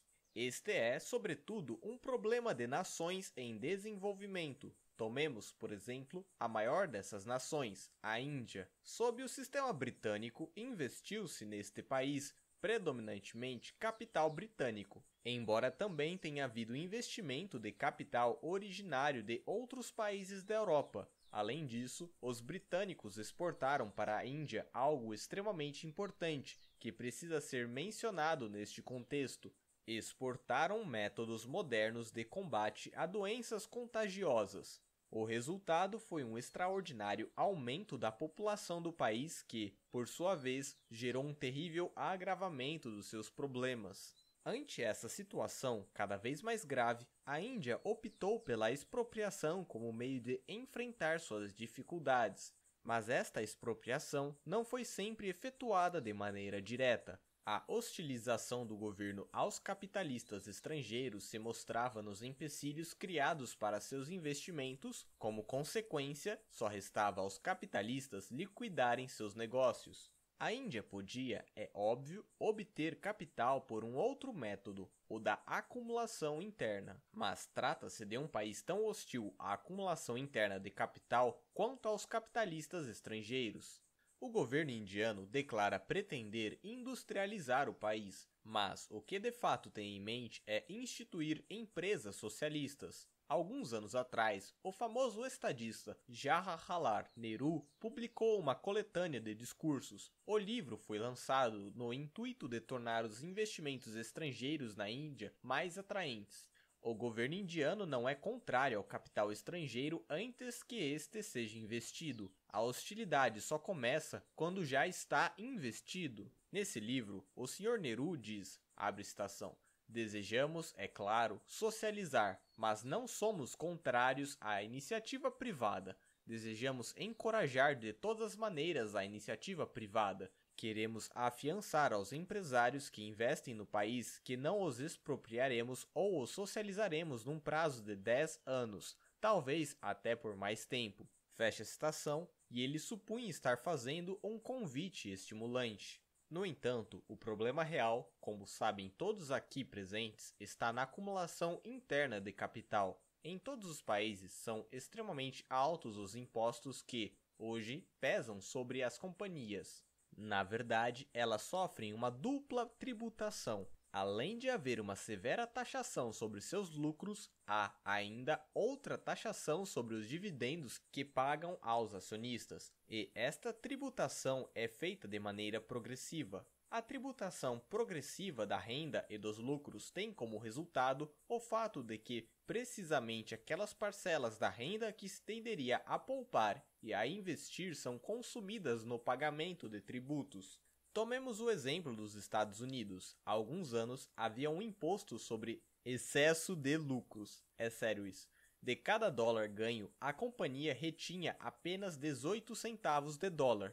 Quando esses 18 centavos eram pagos aos acionistas, aqueles que possuíam um grande número de ações tinham de pagar sobre essa cota, como imposto, um percentual de 16 ou 18 ou até mais. Assim, de um dólar de lucro, os acionistas retinham cerca de 7 centavos de dólar, ficando o governo com os outros 93 centavos restantes. A maior parte desses 93% que, nas mãos dos acionistas, teria sido economizada e investida é utilizada pelo governo nas despesas comuns. É esta a política dos Estados Unidos. Espero ter deixado claro que a política dos Estados Unidos não é um exemplo a ser imitado por outros países. Quero apenas ressalvar que um país rico tem mais condições de suportar más políticas que um país pobre. Nos Estados Unidos, a despeito desses métodos de tributação, ainda se verifica todos os anos alguma acumulação adicional de capital que reverte em investimento. Permanece ainda, consequentemente, uma tendência à elevação do padrão de vida.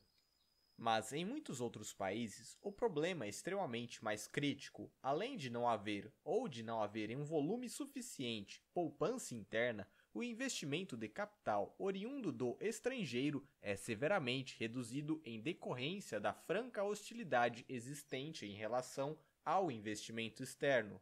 Como podem estes países falar de industrialização, da necessidade de criar novas fábricas, de atingir melhores condições econômicas, de elevação do padrão de vida, de obtenção de padrões salariais mais elevados, de implantar melhores meios de transporte, se eles adotam uma prática que terá exatamente o efeito oposto? O que suas políticas fazem efetivamente quando criam obstáculos ao ingresso do capital estrangeiro é impedir ou retardar a acumulação interna de capital. O resultado final é, certamente, extremamente negativo. Como não podia deixar de ser, decorre de tudo isto uma acentuada perda de confiança. Existe hoje, no mundo todo, um crescente descrédito na viabilidade de se investir no exterior. Ainda que os países interessados em conseguir novos capitais se empenhassem em mudar imediatamente suas políticas e fizessem toda a sorte de promessas, é muito duvidoso que pudessem, mais uma vez, estimular os capitalistas estrangeiros a neles investirem. É evidente que existem métodos para evitar que as coisas cheguem a este ponto, uma medida possível seria o estabelecimento de alguns estatutos internacionais e não somente de acordos que retirassem os investimentos externos da jurisdição nacional. Isto poderia ser feito, por exemplo, pela intermediação das Nações Unidas, mas a ONU não passa de um lugar de encontro para discursos inócuas, tendo em vista a enorme importância do investimento externo percebendo com clareza que só ele pode trazer melhorias para as condições políticas e econômicas do mundo, precisamos tentar fazer algo em termos de legislação internacional. Esta é uma questão legal de cunho técnico que estou levantando apenas para mostrar que a situação não é desesperadora. Se o mundo quiser efetivamente tornar possível que os países em desenvolvimento elevem seus padrões de vida, chegando ao estilo de vida americano, isso poderá ser feito. É necessário apenas compreender como.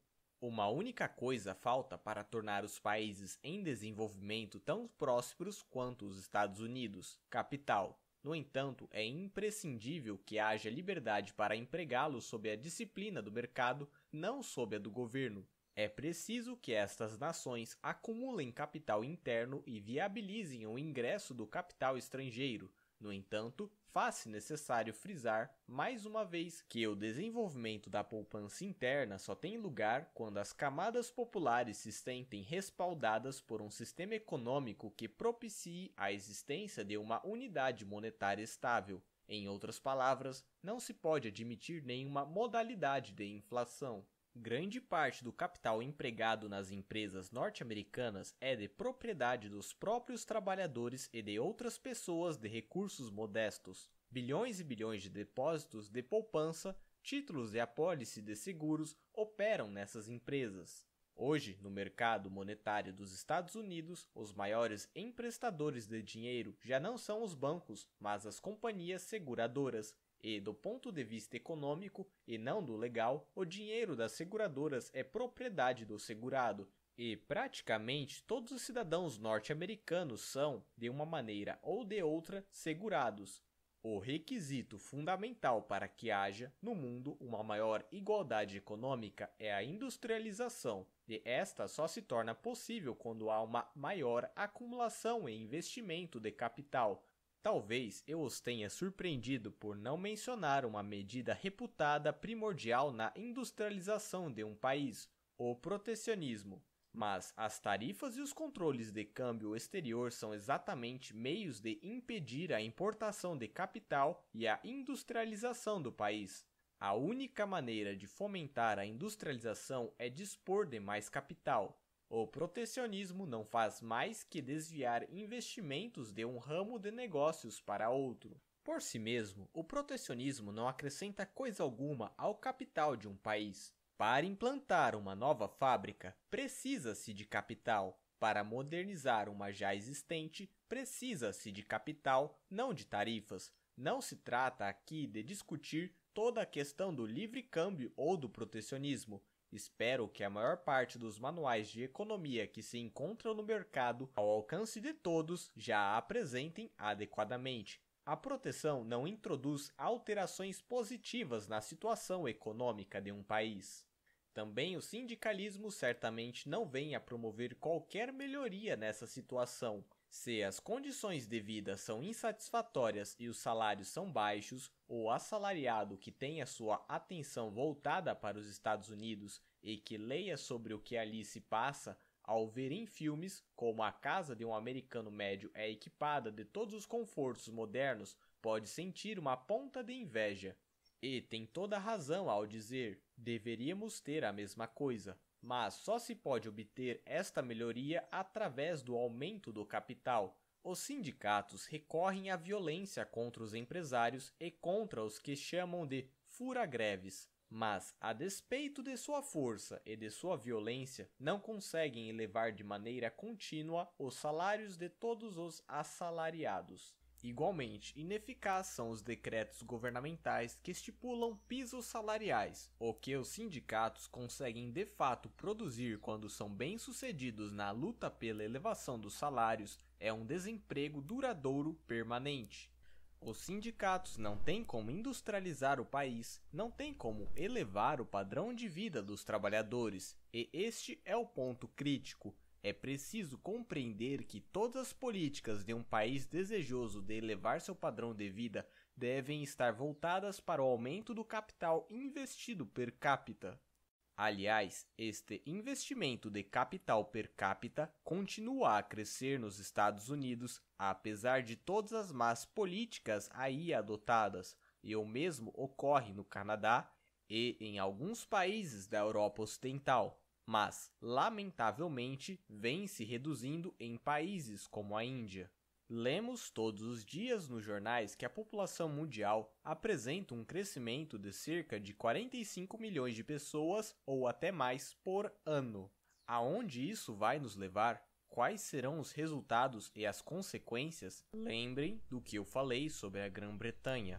Em 1750, os britânicos supunham que 6 milhões de pessoas constituíam uma população excessiva para as ilhas britânicas todos estariam fadados à fome e à peste. No entanto, nas vésperas da última guerra mundial, em 1939, 50 milhões de pessoas viviam nas ilhas britânicas com um padrão de vida incomparavelmente superior ao padrão com que se vivia em 1750. Isto era um efeito da chamada industrialização, termo, por sinal, bastante inadequado. O progresso da Grã-Bretanha foi gerado pelo aumento do investimento de capital per capita. Como eu já disse antes, as nações só têm uma maneira de alcançar a prosperidade: através do aumento do capital. Com o decorrente aumento da produtividade marginal e o crescimento dos salários reais. Num mundo sem barreiras migratórias, haveria uma tendência à equiparação dos padrões salariais de todos os países, Atualmente, se não existissem barreiras à migração, é provável que 20 milhões de pessoas procurassem ingressar nos Estados Unidos a cada ano, atraídas pelos melhores salários aí oferecidos. Tal influência provocaria a redução dos salários nesse país e uma correspondente elevação em outros. Embora não haja tempo suficiente nesta exposição para tratarmos das barreiras migratórias, é importante deixar claro que há outro caminho capaz de levar à equiparação salarial do mundo inteiro. E este outro caminho, que passa a valer quando não existe a liberdade para migrar, é a migração de capital. Os capitalistas tendem a se deslocar para aqueles países onde a mão de obra é abundante e barata, e pelo fato de introduzirem capital nesses países provocam uma tendência à elevação dos padrões salariais, isso funcionou no passado e funcionará no futuro do mesmo modo. Quando houve, pela primeira vez, investimento de capital britânico na Áustria ou na Bolívia, por exemplo, os padrões salariais ali estabelecidos eram muito inferiores aos que prevaleciam na Grã-Bretanha. Este investimento adicional originou, então, uma tendência à alta dos padrões salariais nesses países, tendência esta que se refletiu no mundo inteiro é um fato bastante conhecido que, imediatamente após a introdução, por exemplo, da United Fruit Company na Guatemala, o resultado foi uma tendência geral a maiores padrões salariais. A partir dos salários pagos pela United Fruit Company, criou-se para os demais empregadores a necessidade de pagar também salários mais elevados. Portanto, não há absolutamente razão para qualquer pessimismo em relação ao futuro dos países subdesenvolvidos. Concordo plenamente com os comunistas e os sindicalistas quando proclamam que o necessário é elevar o padrão de vida. Pouco tempo atrás, num livro publicado nos Estados Unidos, dizia um professor: temos agora o bastante de todas as coisas. Por que deveria a população do mundo continuar trabalhando tanto? Já temos tudo. Não tenho a menor dúvida de que esse professor tenha tudo, mas há outros povos em outros países e também muitas pessoas nos Estados Unidos que desejam e deveriam ter um melhor padrão de vida. Fora dos Estados Unidos, na América Latina e mais ainda na Ásia e na África, todos desejam a melhoria das condições do seu país. Um padrão de vida mais alto acarreta também padrões superiores de cultura e de civilização. Assim, concordo plenamente com a meta final de elevar o padrão de vida em toda a parte, mas discordo no tocante às medidas a serem adotadas para a consecução deste objetivo. Que medidas levarão a atingir a esta meta? Certamente não é a proteção, nem a interferência governamental, nem o socialismo ou a violência dos sindicatos, entre parênteses, eufemisticamente chamada de barganha coletiva, mas que se constitui, de fato, numa barganha sobre a mira do revólver. Alcançar esta meta final de elevação do padrão de vida em toda parte é um processo bastante lento, para alguns talvez demasiadamente lento, mas não há atalhos para o paraíso terrestre. Leva tempo, é necessário trabalhar. No entanto, não será preciso tanto tempo quanto muitos imaginam. A equiparação virá finalmente. Por volta de 1840, na região ocidental da Alemanha, na Suábia e em Württemberg, que eram na época áreas das mais industrializadas do mundo, dizia: jamais conseguiremos atingir o nível dos britânicos. Os ingleses têm uma cabeça de vantagem e estarão sempre à nossa frente. Trinta anos mais tarde, diziam por sua vez os britânicos: essa concorrência alemã é intolerável, temos de dar um jeito nisso. Por essa época, é claro, o padrão alemão experimentava uma rápida elevação muito embora apenas se aproximasse do padrão britânico. Hoje, a renda per capita alemã nada fica a dever à britânica. No centro da Europa existe um pequeno país, a Suíça, muito pouco aquinhoado pela natureza. Não tem minas de carvão, não tem minério, não tem recursos naturais, mas ao longo de séculos seu povo praticou uma política capitalista e erigiu o mais elevado padrão de vida da Europa continental. Esse país situa-se agora entre os mais destacados centros de civilização do mundo. Não vejo por que um país como a Argentina, muito maior que a Suíça, tanto em população quanto em extensão territorial, não poderia alcançar o mesmo elevado padrão de vida ao cabo de alguns anos de boas políticas. Mas, como já o frisei, é imprescindível que as políticas sejam boas. Capítulo 6 Sexta lição: Política e ideias.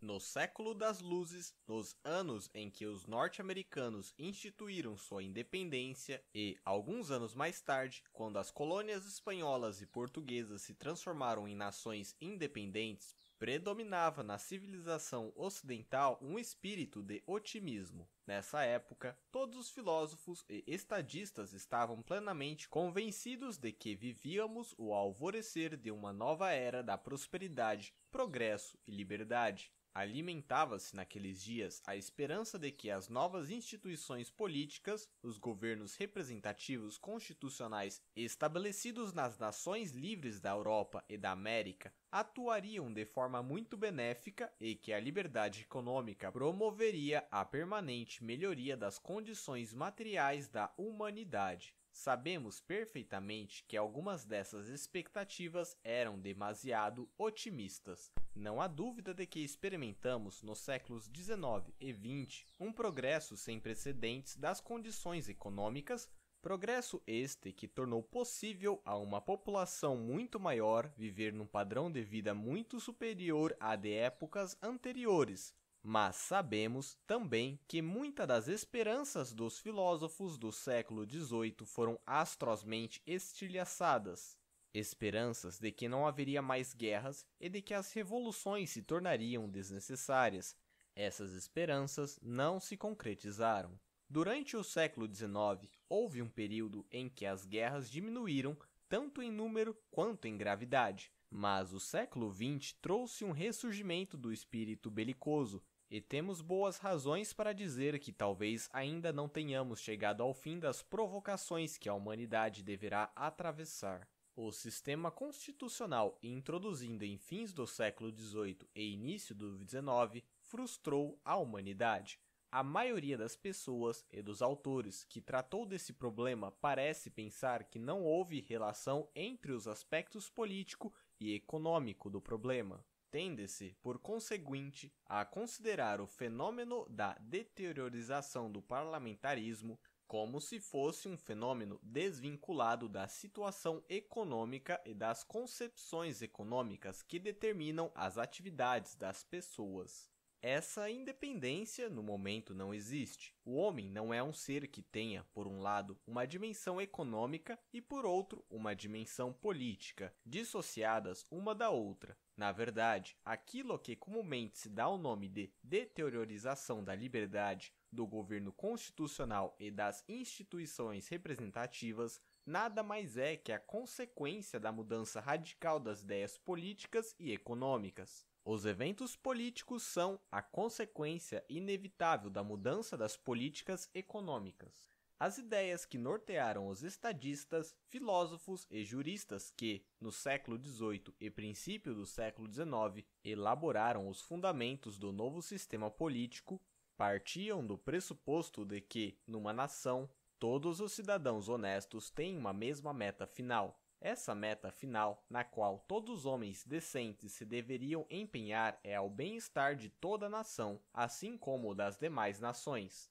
Aqueles líderes morais e políticos estavam, portanto, firmemente convencidos de que uma nação livre não está interessada em conquista. Julgavam a luta partidária algo simplesmente natural, uma vez que lhes parecia totalmente normal a existência de diferenças de opinião no tocante à melhor maneira de se conduzirem os negócios do Estado. As pessoas que tinham ideias semelhantes acerca de um problema cooperavam, e a essa cooperação dava-se o nome de partido. Por outro lado, a estrutura partidária não era permanente, posição ocupada pelos indivíduos no conjunto não se baseava na posição ocupada pelos indivíduos no conjunto da estrutura social e podia sofrer alterações caso as pessoas se dessem conta de que sua posição original fundamentara-se em pressupostos errôneos ou em ideias equivocadas. Desse ponto de vista, muitos consideram as discussões desenroladas nas campanhas eleitorais e, posteriormente, nas assembleias legislativas um importante fator político. Não concebiam os discursos dos membros de um congresso como meros pronunciamentos que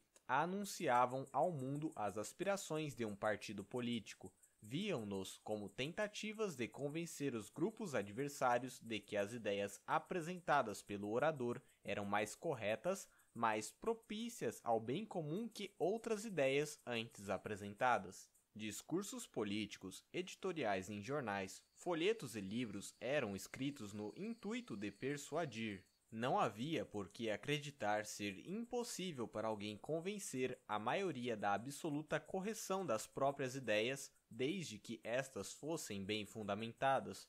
Foi nessa perspectiva que as normas constitucionais foram formuladas nos órgãos legislativos do princípio do século XIX.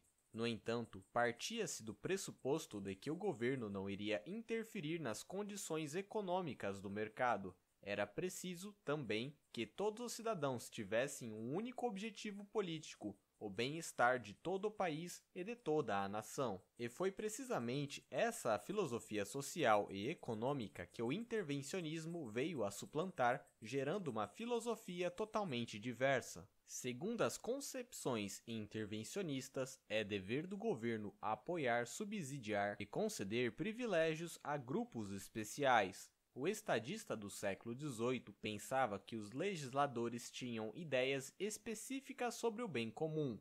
Hoje, entretanto, constatamos na realidade da vida política praticamente na de todos os países do mundo onde não vigora simplesmente uma ditadura comunista, uma situação em que já não existem partidos políticos autênticos no velho sentido clássico, mas tão somente grupos de pressão. Um grupo de pressão é um grupo de pessoas desejoso de obter um privilégio à custa do restante da nação.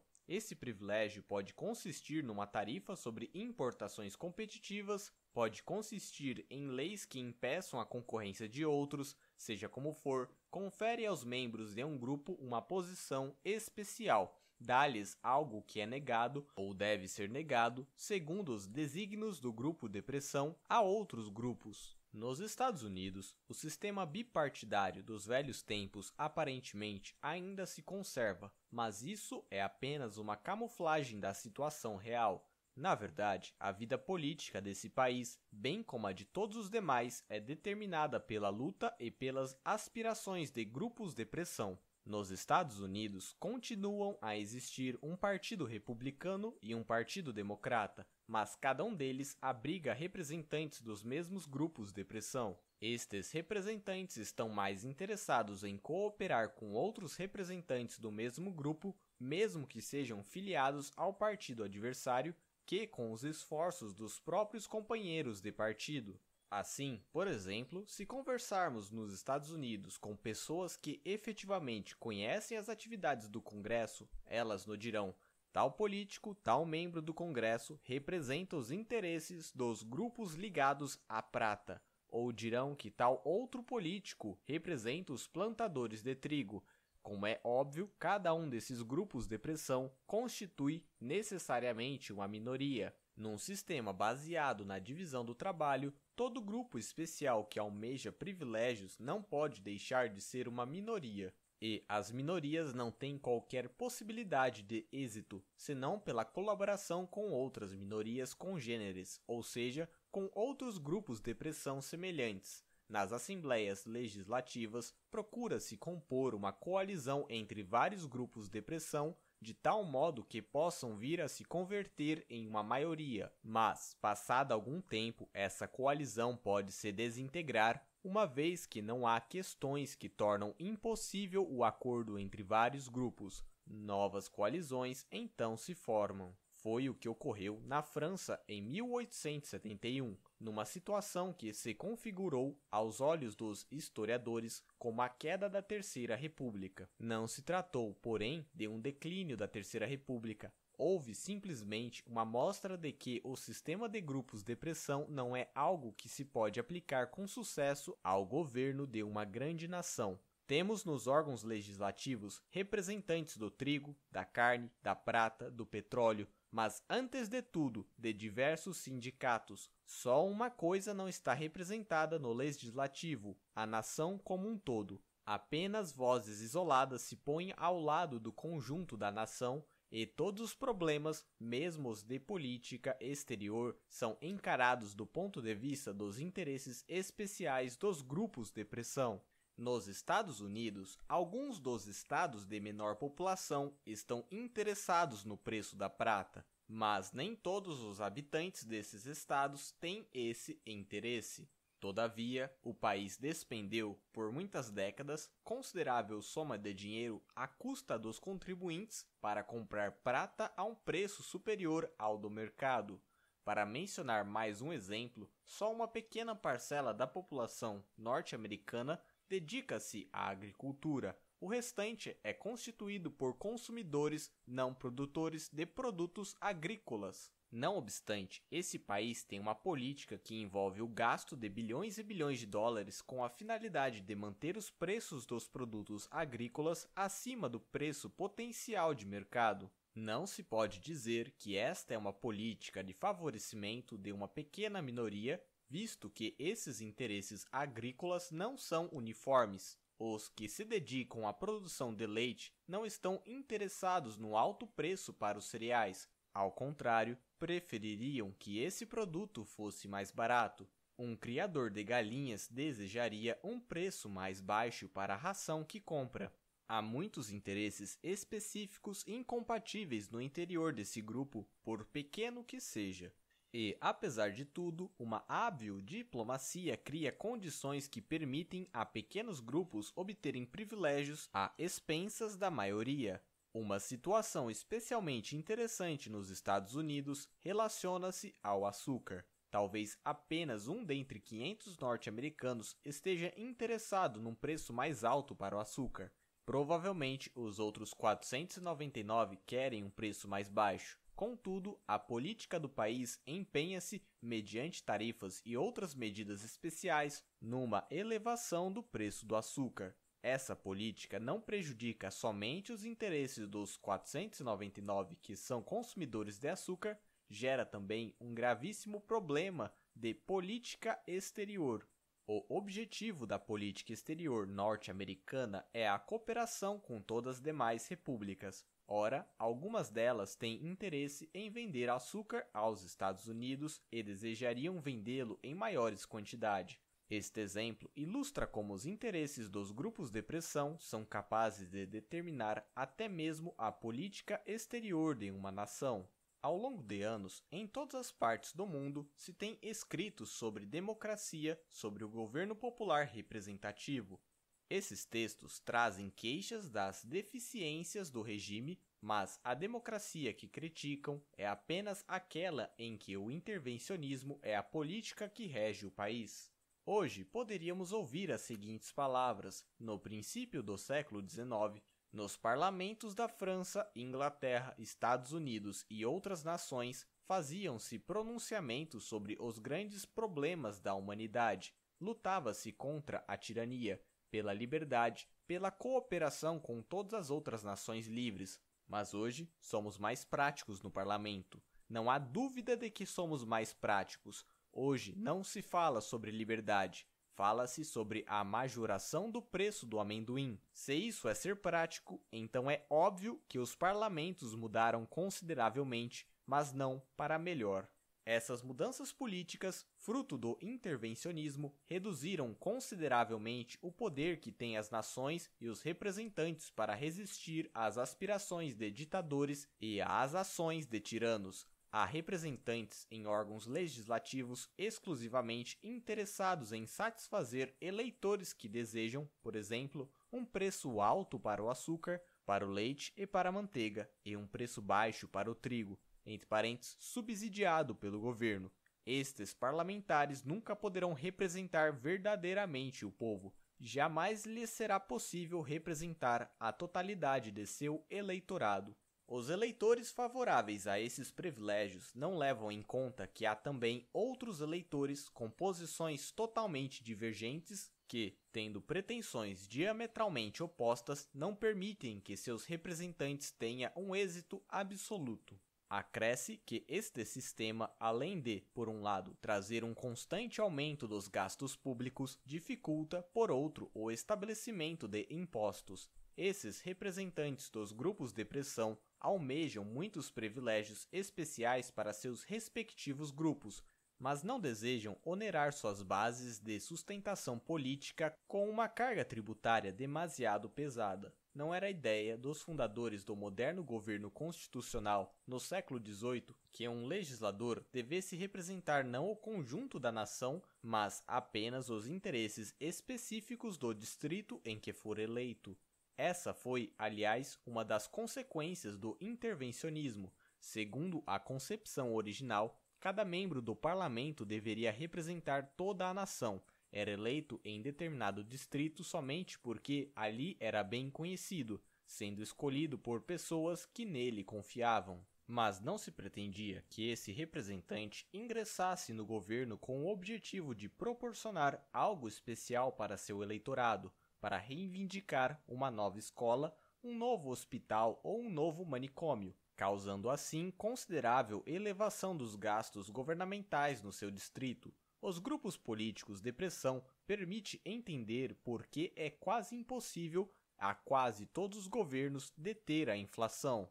Quando as autoridades eleitas procuram restringir despesas, limitar gastos, os que defendem interesses especiais, uma vez que serão beneficiários diretos de determinados itens do orçamento, apresentam-se para declarar que tal projeto específico não pode ser posto em prática ou que tal outro deve ser implementado.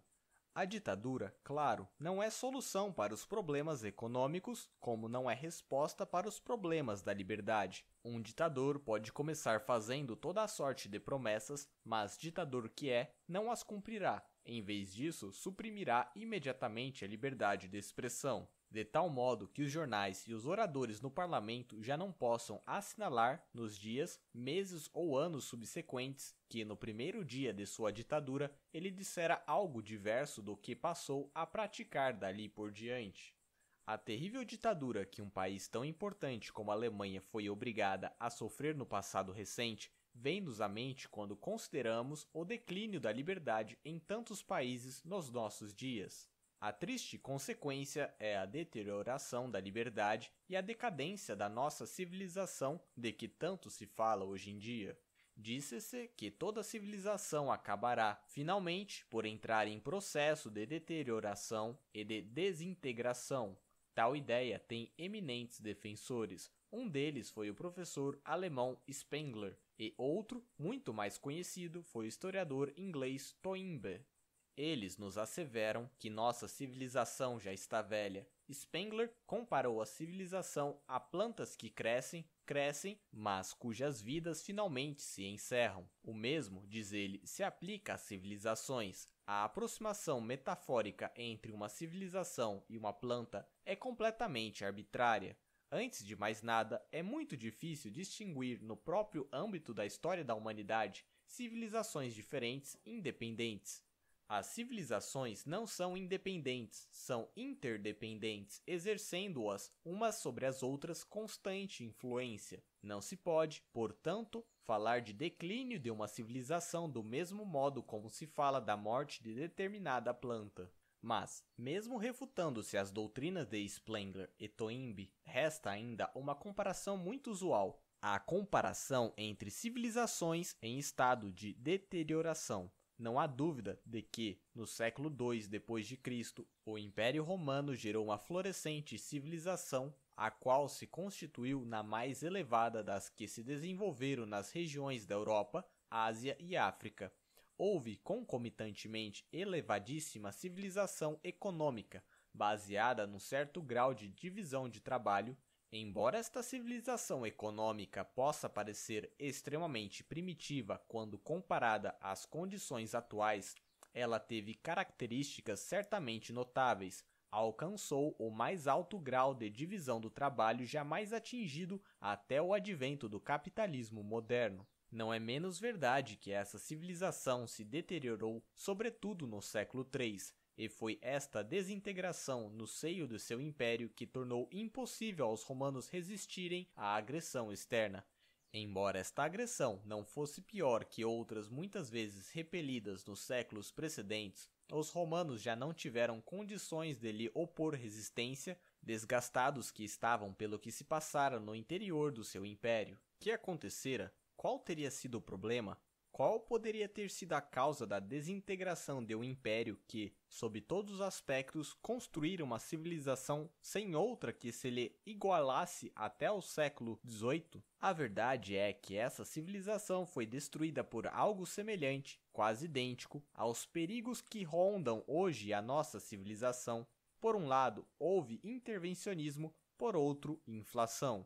O intervencionismo no Império Romano consistia no fato de que, segundo o modelo político dos seus predecessores gregos, os romanos impunham o controle dos preços. Era um controle brando, praticamente sem consequências, porque durante séculos não se procurou reduzir os preços a um nível abaixo de seu nível de mercado.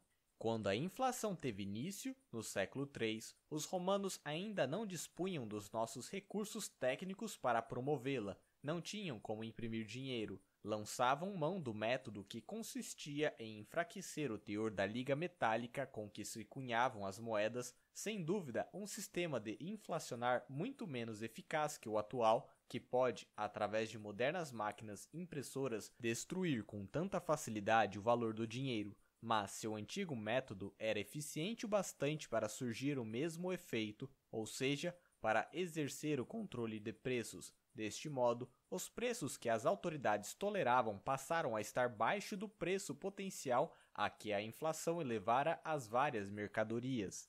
O resultado, obviamente, foi que a oferta de produtos alimentícios nas cidades reduziu-se. As populações urbanas foram obrigadas a retornar ao campo e às atividades agrícolas, os romanos nunca se deram conta do que estava ocorrendo, não compreenderam, não tinham desenvolvido instrumentos mentais que lhes permitissem interpretar os problemas da divisão do trabalho e as consequências da inflação no mercado de preços. Tinham, no entanto, clareza suficiente para reconhecer o quanto era nefasta aquela inflação e deterioração da moeda corrente. Os imperadores então baixaram leis que proibiam o deslocamento dos habitantes da cidade para o campo, mas tais leis não tiveram efeito. Aliás, não havia lei capaz de impedir que as pessoas que passavam fome, pois nada tinham para comer, abandonassem a cidade e retornassem à agricultura. O habitante da cidade já não podia trabalhar nas indústrias urbanas de processamento como artesão,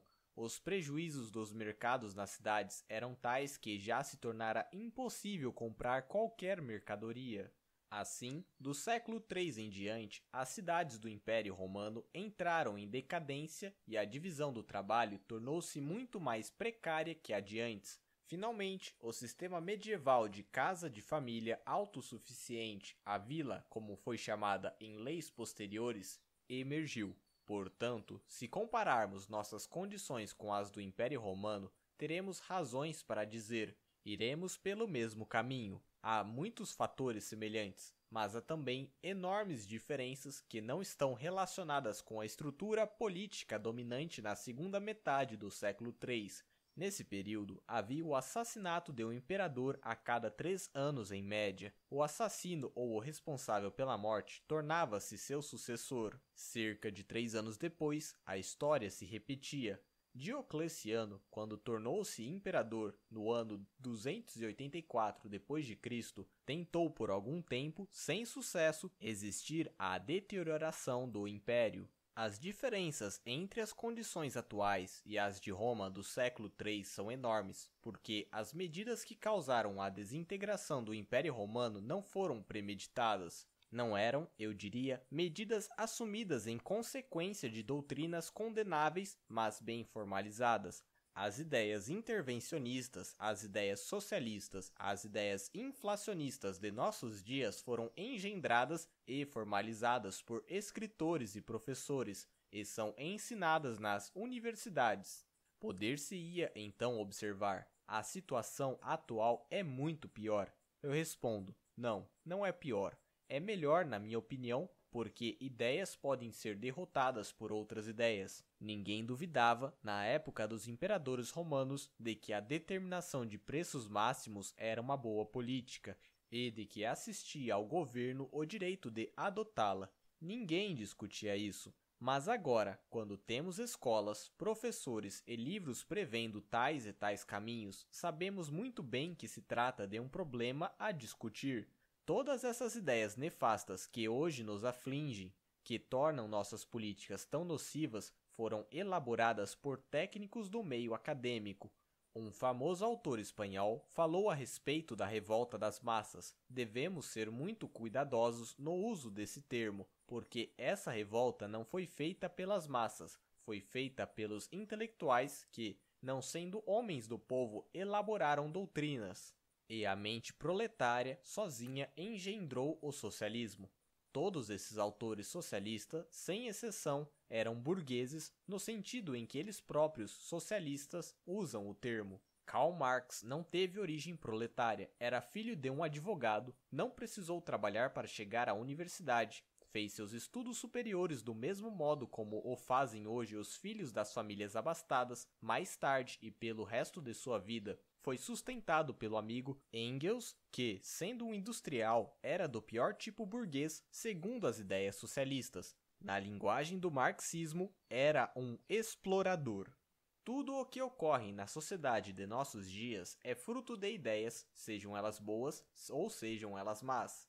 Faz-se necessário então combater as más ideias. Devemos lutar contra tudo o que não é bom na vida pública. Devemos substituir as ideias errôneas por outras melhores. Devemos refutar as doutrinas que promovem a violência sindical. É nosso dever lutar contra o confisco da propriedade, o controle de preços, a inflação e contra tantos outros males que nos assolam. Ideias, e somente ideias, podem iluminar a escuridão. As boas ideias devem ser levadas às pessoas de tal modo que elas se convençam de que essas ideias são as corretas e saibam quais são as errôneas. No glorioso período do século XIX, as notáveis realizações do capitalismo foram fruto das ideias dos economistas clássicos de Adam Smith e David Rickard, de Bastiat e outros. Precisamos apenas substituir más ideias por ideias melhores. A geração vindoura conseguirá fazer isso. Não apenas espero que assim seja, tenho mesmo muita confiança neste futuro. Nossa civilização não está condenada, malgrado o que dizem Spenger e Toynbee. Nossa civilização sobreviverá e deve sobreviver. E sobreviverá respaldada em ideias melhores que aquelas que hoje governam a maior parte do mundo, ideias que serão engendradas pela nova geração. Já considero um ótimo sinal o simples fato de eu hoje estar aqui, nesta grande cidade que é Buenos Aires, a convite deste centro, falando sobre a livre economia. Há 50 anos atrás, ninguém no mundo ousava dizer uma palavra sequer em favor de uma economia livre. Hoje, em alguns dos países mais avançados do mundo, já temos instituições que são centros para a propagação destas ideias. Infelizmente, não me foi possível dizer muito sobre essas questões tão importantes. Seis palestras podem ser excessivas para um auditório, mas não são bastantes quanto se quer expor toda a filosofia que embasa o sistema de livre economia. Por outro lado, certamente não são bastantes para que se possa refutar tudo o que de insensato vem sendo escrito nos últimos 50 anos acerca dos problemas econômicos de que estamos tratando. Estou muito agradecido a este centro pela oportunidade de me dirigir a tão distinta plateia e espero que, de dentro de alguns anos, o número dos defensores das ideias em prol da liberdade tenha crescido consideravelmente neste e em outros países. Quanto a mim, tenho plena confiança no futuro da liberdade, tanto política quanto econômica. Fim do livro. Ouviram o Titio Mises? Espalhem as ideias. Compartilha, like, abraço.